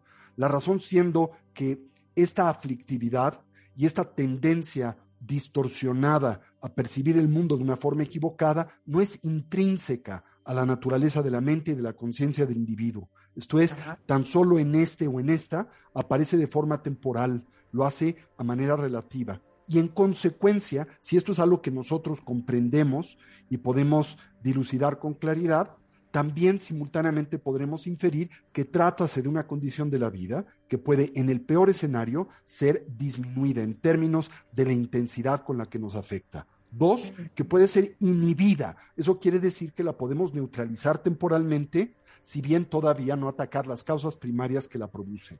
Y quizá la eh, afirmación más ambiciosa de la psicología budista es que podemos trascender, deconstruir, eliminar del todo la presencia de esta respuesta aflictiva a la vida, a las condiciones vitales, el estrés, a manera permanente. ¿Cómo? Precisamente atacando las causas primarias del estrés, que son tres.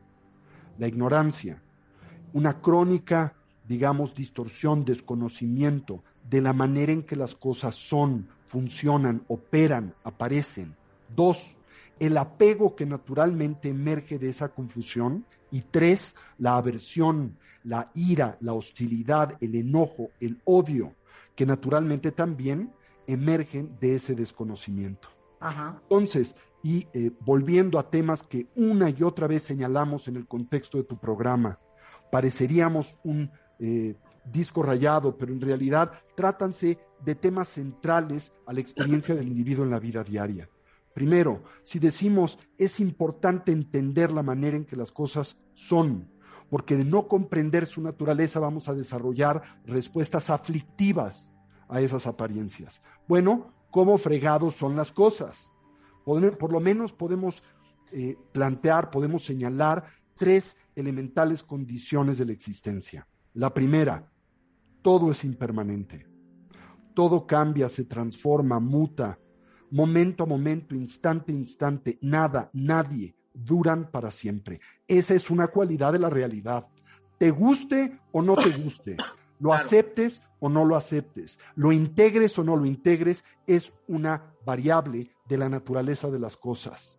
Cuando tú te niegas a aceptar la condición dinámica, eh, móvil, transformativa del entorno con el que convives, de aquellos con los que interactúas, de las circunstancias vitales y de ti mismo como persona, generas las condiciones para esta, eh, para esta tensión, ¿verdad? Cognitiva, que es una forma muy elegante de describir el estrés, ¿sí? Entonces, ¿cómo son las cosas? Primer elemento a tener siempre presente, son dinámicas, están en movimiento, mutan y se transforman momento a momento es una cualidad de la realidad. La segunda cualidad que emerge de esta es que nada de aquello con lo que tú convives y de tu persona existe como ordinariamente a ti aparece de forma unitaria. Todo es compuesto, emerge en dependencia de partes, funciona como consecuencia o resultado de circunstancias y condiciones. Y por lo que concierne a la elaboración de la experiencia que tú tienes del mundo, ¿verdad? Esa experiencia no está determinada por el entorno con el que convives, sino por la manera en que percibes, decodificas, interpretas dicho entorno. Una vez más, el factor determinante en la creación de nuestra experiencia es subjetivo, viene de la mente, de la conciencia que interpreta a un evento vital. Y muy importante, queridos escuchas, o como les llaman eh, ustedes, nuestros cuentavientes, ¿no? No existe elemento alguno del mundo de nuestra experiencia que tenga, posea una identidad intrínseca. Ahora, eso puede sonar muy complicado, pero en realidad es muy simple. Cuando ustedes leen un libro o cuando ustedes ven una obra de arte, le atribuyen un significado intrínseco, ¿no es cierto? Creen que, por ejemplo, un libro tiene un mensaje determinado que quiere comunicarte y que le es, digamos, eh, esencial o estructural al mismo. Y cuando atiendes una obra de arte, la que fuere, piensas que también esta tiene un valor intrínseco, tiene también un significado que le es propio y estructural. Pero todas estas son apreciaciones equivocadas, porque el libro no tiene un mensaje independiente a aquel que el individuo que lo lee le atribuye, que inclusive puede cambiar, y a menudo lo hace, con el paso del tiempo y en dependencia de condiciones temporales y subjetivas con las que el individuo se acerca a la lectura del libro. Cuando tú lees el libro en, por ejemplo, tu adolescencia, este tiene para ti un mensaje. Cuando lo lees en tu edad adulta, quizá tiene otro. Cuando lo lees en una edad ya más avanzada, quizá uno más alternativo. La Cuando Biblia es el lees- mejor ejemplo. ¿Mande? La Biblia es un buen ejemplo. Cualquiera, hasta Cada un cómic. La Biblia lo que, ¿no? lo que interpreta, lo que entiende. Así es, ¿no? Claro. Entonces, ese libro no tiene un significado absoluto, porque el significado que tiene es uno que emerge del que tú como lector le aportas y le das. Lo mismo podemos decir de una obra de arte. Uno piensa que la obra de arte, digamos un Picasso, es intrínsecamente, estéticamente hermoso, complejo, valioso. No es cierto. Eso depende de qué? De la cultura, depende del contrato social, depende de la intersubjetividad, depende de elementos formativos y condicionamientos de diferentes tipos que te conducen a atribuirle a esa obra de arte eh, un Picasso valor. Recuerdo la primera vez, por ejemplo, que llevaba una de mis hijas al Museo del Prado y fuimos a ver el famoso Guernica. Y yo estaba maravillado con esta obra y mi hija, que era pequeñita, tendría en aquel entonces unos seis añitos, me toma de la mano y me ve pues azorado por esta obra de arte y me dice, papi, no te preocupes, yo te pinto una cuando lleguemos a casa. ¿Sí? Wow, wow. Entonces, para un niño, ¿verdad? Esta obra no presenta mayor complejidad, ¿verdad?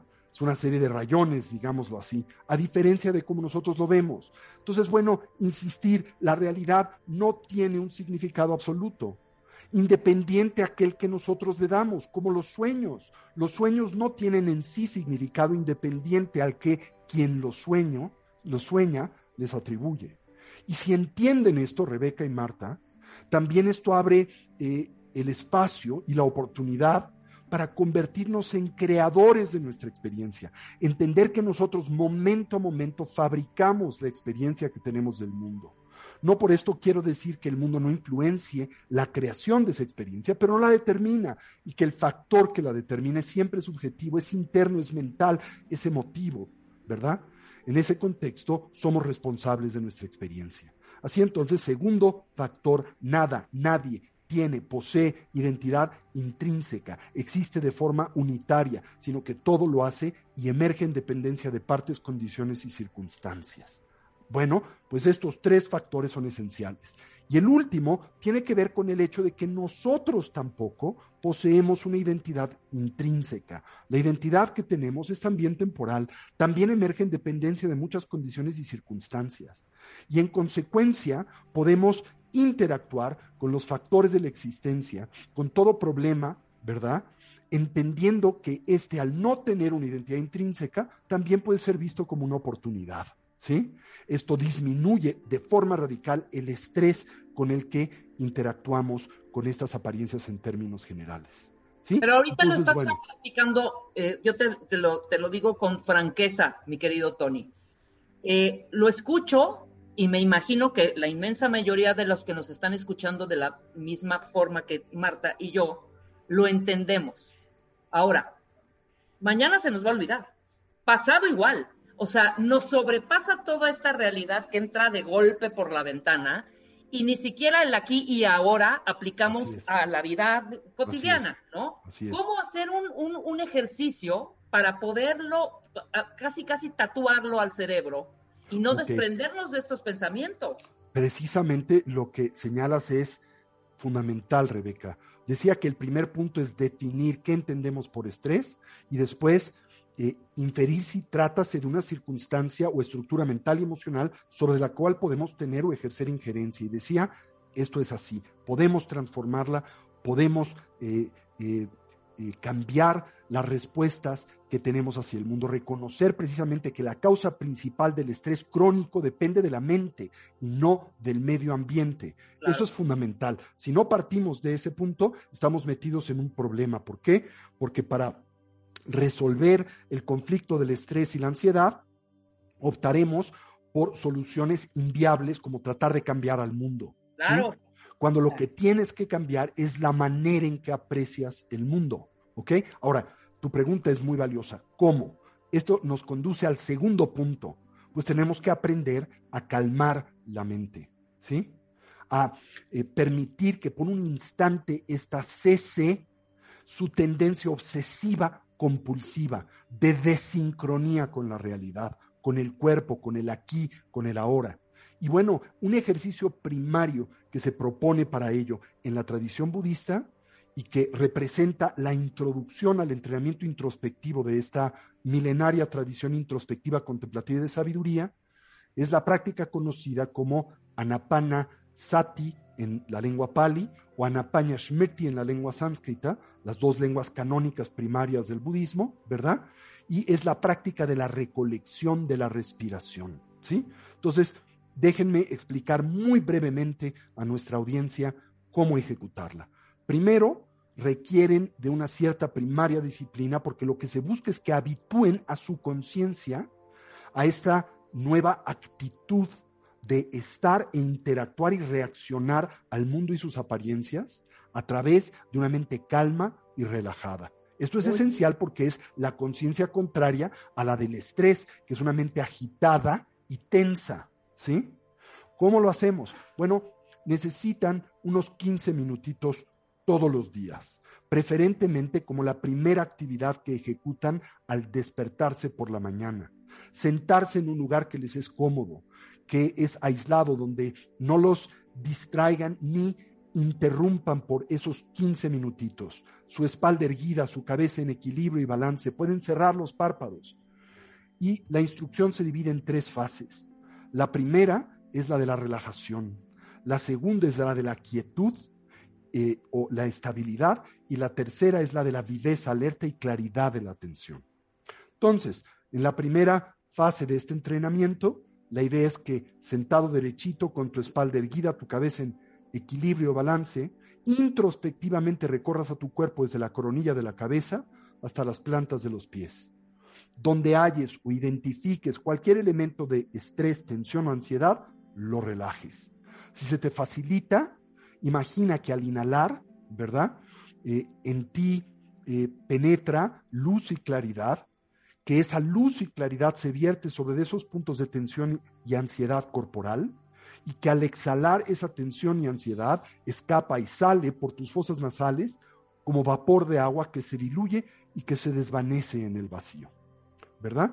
Mantenemos la atención, lo que llamamos recolección, la presencia mental, en el flujo natural de la respiración. Eso quiere decir, no manipules la respiración, simplemente atiéndala, coloca tu atención sobre de ella.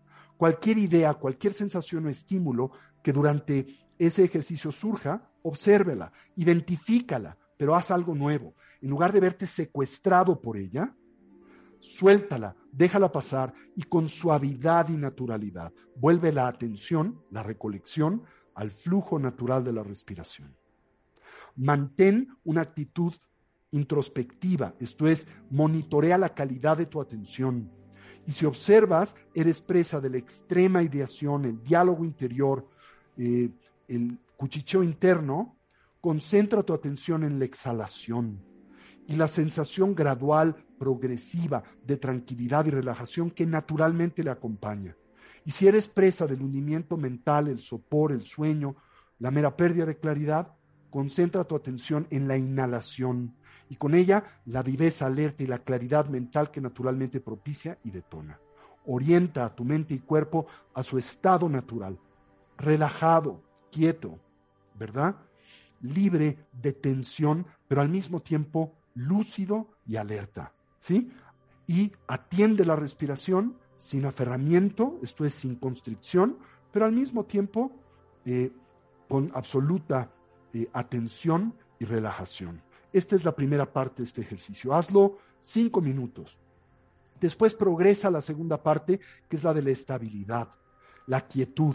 Y con ella simplemente atiende la expansión y contracción del diafragma y del abdomen, la relación que naturalmente existe entre ese movimiento y el flujo de la respiración, al inhalar observa si la respiración es larga o es corta, si es profunda o superficial.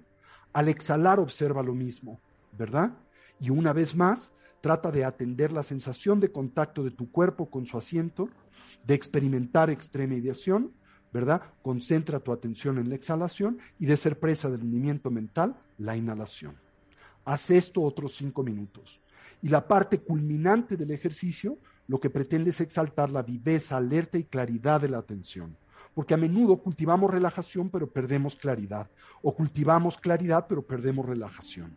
Entonces, en esta parte del ejercicio, atiende de nuevo el flujo natural de la respiración, la sensación del ingreso y salida del aliento por la punta de las narices, el labio superior, eh, observa la temperatura del aliento, cómo entra y cómo sale de las fosas nasales, atiende una pequeña esfera luminosa en el medio del entrecejo, en la que suavemente concentra la atención, y de experimentar una vez más extrema ideación, concéntrate en la exhalación o hundimiento mental en la inhalación. Y haz esto por los últimos cinco minutos. Bien, después de un cierto tiempo, unas semanas, ¿qué vas a ganar? Una mente que voluntariamente puede propiciar un estado de calma y por lo tanto en una reacción de tensión y ansiedad a los eventos vitales en general. ¿Sí? Entonces, esta es una manera de aprender a calmar la mente, focalizar la atención y con ello sincronizar la mente con el cuerpo y a través de ese medio sincronizar la atención y la vida física al presente, que es lo que siempre perdemos porque la mente está siempre en el futuro, está siempre en el pasado. Entonces, ese es un segundo elemento a cultivar. Con esto hacemos una pausa, hablando de cómo se maneja el estrés con Tony Karam, según el budismo. No se vayan. Suscríbete a Marta de Baile en YouTube. No te pierdas los de Baile Minutos, de Baile Talks y conoce más de Marta de Baile y nuestros especialistas. Marta de Baile. Goose Global. Estamos de regreso en W Radio, son las 12.38 de la mañana, haciendo una pausa en el día y en la vida para entender por qué nos cuesta tanto manejar eh, bien el estrés y cómo se trabaja con el estrés cuando eres un budista. Y para eso está con nosotros Tony Karan, presidente y fundador de Casa Tibet. Hablamos antes del corte de lo importante como punto uno que es aprender a calmarse. Diste algunos ejercicios este, mañaneros antiestrés. Y después, Tony. Después, el tercer punto, Marta y Rebeca, es hacernos amigos del estrés, ¿sí? Eh, contemplar las desventajas de, de dejarnos llevar o de intentar rechazar el estrés. ¿Y cómo nos hacemos amigos del estrés? Bueno, no identificándonos con él. ¿Qué quiere decir esto? El atender cuando el mismo emerge en nosotros, en nuestra conciencia, en nuestro sentir, y saber que como todo es transitorio, es impermanente, no soy yo y no me pertenece. En el, en el momento en que te identificas con ese sentimiento, lo reificas, lo eh, empoderas, lo absolutizas, lo refuerzas. Así entonces, simplemente darse cuenta que hay estrés, pero no soy el estrés que experimento o que transito. ¿Verdad? Y por lo tanto no intentar deshacerte del estrés que requiere de mucha energía y si no tienes éxito te genera mucha ansiedad, ¿verdad? Sino más bien intentar hacerte amigo del estrés, ¿sí? Entender cómo surge, observar cómo se manifiesta y al mismo tiempo entender que eventualmente por su propia naturaleza se diluye, ¿sí? Esto es un elemento muy importante simultáneamente de este entrenamiento. El cuarto elemento tiene que ver con el explorar los pensamientos que nos estresan, ¿sí? Esto es tener en cuenta, ¿verdad? Que esos pensamientos disfuncionales operan como la causa fundacional elemental del estrés. ¿verdad? No el mundo, no las apariencias, no las personas, no eh, la persona difícil con la que lidias en la vida, sino la manera en que lo concibes, los pensamientos aflictivos que tienes en general y que te debilitan y que requieren de una enorme cantidad de energía. Entonces, identificar esos pensamientos aflictivos, ¿verdad? Y aplicar sobre de los mismos antídotos que te permitan desempoderarlos, desarmarlos, debilitarlos en general. De nuevo, entender que son circunstancias temporales, entender que no tienen identidad intrínseca, ¿verdad? Esto es que la persona que te es difícil no es absolutamente difícil. Entender que tú eres un co-creador de esa experiencia y que también puedes cambiar tu percepción. Por ejemplo, ver en esta persona que te es difícil alguien que te está entrenando y dando la oportunidad para cultivar la paciencia y la tolerancia. Y sin alguien con el que puedas practicar la paciencia, pues la paciencia no puede perfeccionar y refinarse, ¿no? El siguiente punto es ampliar tu perspectiva, ¿no? Esto es el eh, darte cuenta de que cuando te concentras en el elemento estresante y lo absolutizas, se convierte en tu vida, ¿sí? Y todo gira alrededor de esa experiencia. Entonces, por un momento, como que la idea sería que te dieras la oportunidad de dar un par de, pasos hacia atrás y a través de ese medio, como si fueras una cámara de video, pudieras ver el entorno de una forma un poquito más panorámica, en el contexto de toda tu vida, en el contexto de todas tus relaciones, de todo tu desempeño vital, y entonces entender que este evento de estrés no es tu vida, sino simple y sencillamente un pequeño aspecto de la misma. Y esto te permite diluirlo pero como una gota de agua en el océano. decir, esto que te está pasando no es tu vida. Exacto. Y no eres tú. Y no eres tú. Es que eso No está tú. impresionante. No, No soy yo y no me te define y pertenece. No es tu vida. Acuérdate cuántas veces les he compartido que el Buda histórico Siddhartha Gautama sintetizaba su enseñanza de una forma muy simple. Decía, los seres sensibles sufren por dos razones primarias. La primera, porque se identifican con lo que no son. Y la segunda, porque pretenden hacer propio lo que no les pertenece. Así de simple, esa es la totalidad de lo que el Buda enseñó.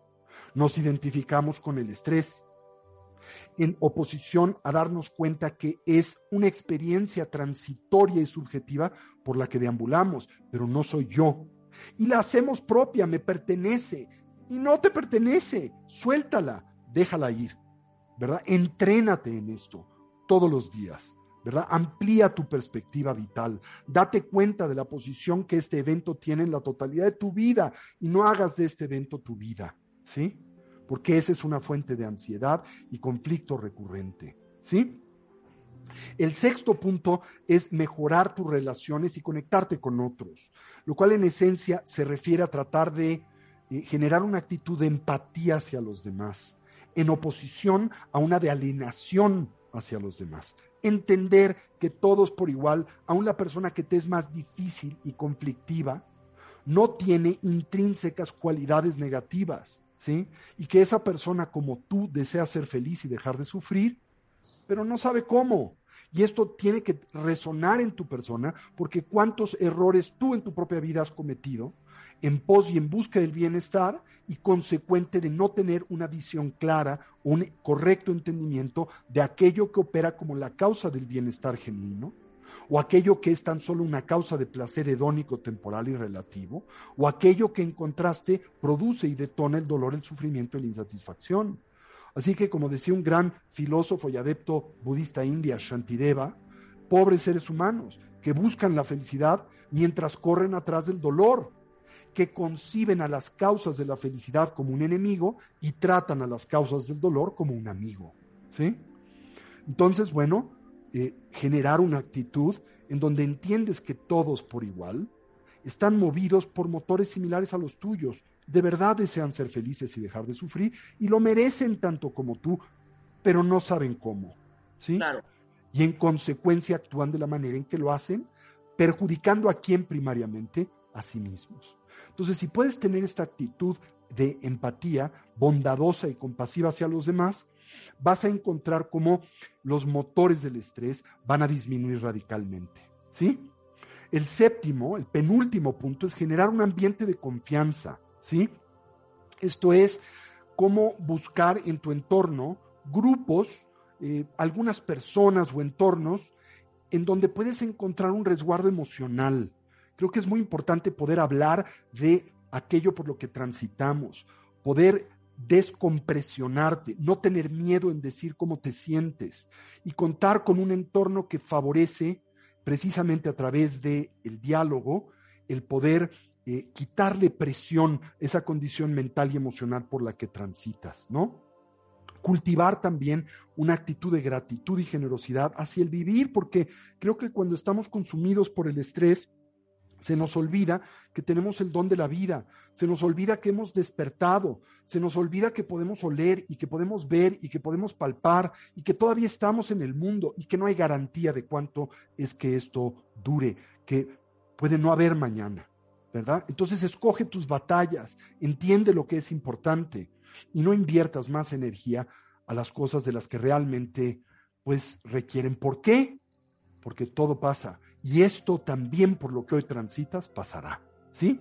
Y el último punto, el más simple, pero el más difícil, es tomar las riendas de tu propia vida, tomar las riendas de la experiencia que tienes en la vida y no cometer recurrentemente el error de proyectar la responsabilidad de tu vida sobre de otras personas y circunstancias, porque esto te esclaviza. Rompe la esclavitud y sabe que tú eres el maestro de tu vida, de tu destino, porque eres el creador de tu experiencia y nadie tiene injerencia sobre de ella. Tú eres la que lo determinas. Así que estos son ocho primarios puntos para trabajar con el estrés. No son muy complicados, son relativamente simples. Ensáyalos, intenta cultivarlos al día a día. Y estoy certero que va a disminuir esta circunstancia de conflicto en tu vida. Muy bien. Lo ha hecho en mí, certeramente. Así que, dado el hecho de que yo no tengo ninguna cualidad, si funciona en mí, pues certeramente en ustedes que tienen tantas, funcionará en ustedes. Seguramente. Una- hay una frase divina que dice, nunca permitas que la adversidad te defina. No Porque te identifiques con la adversidad. ¿Creemos que somos el resultado o creemos que nos hemos convertido y que somos la suma de todas las experiencias que hemos tenido, pero sobre todo las, las negativas? Así es. Y eclipsas las positivas.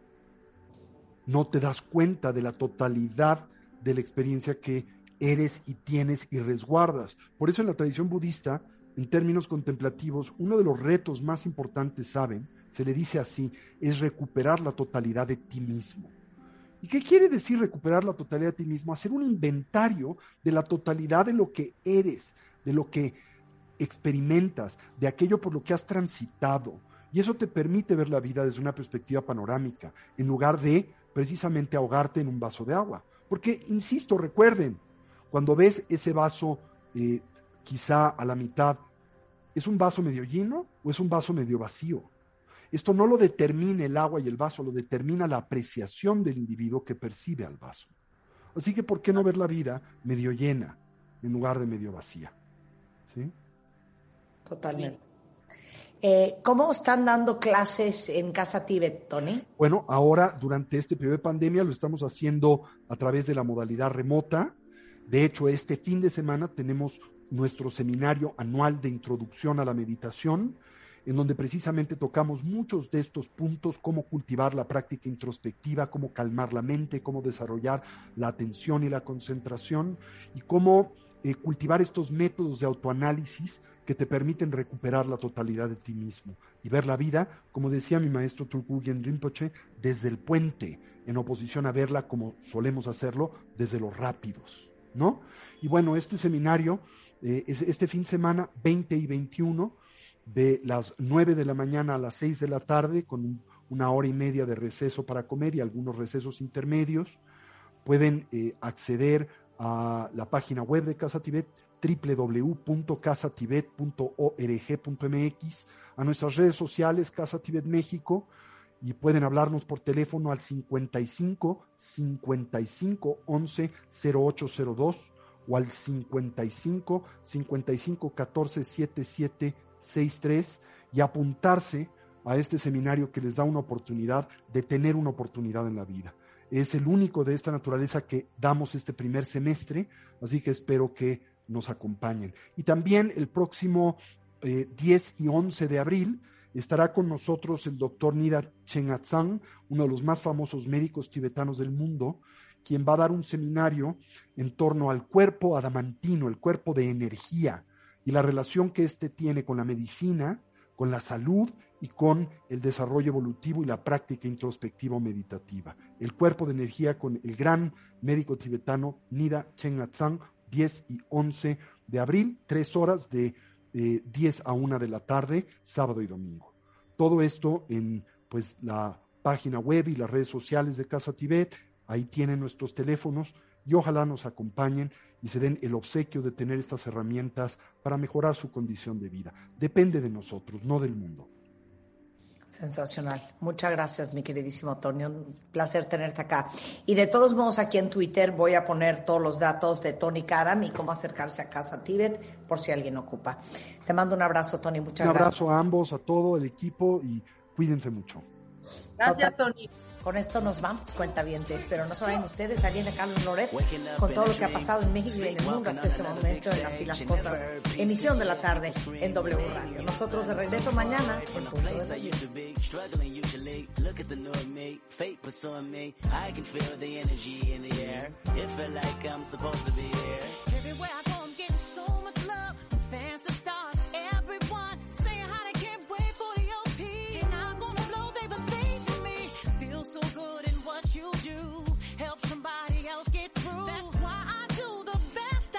because I know how blessed I am. A 96.9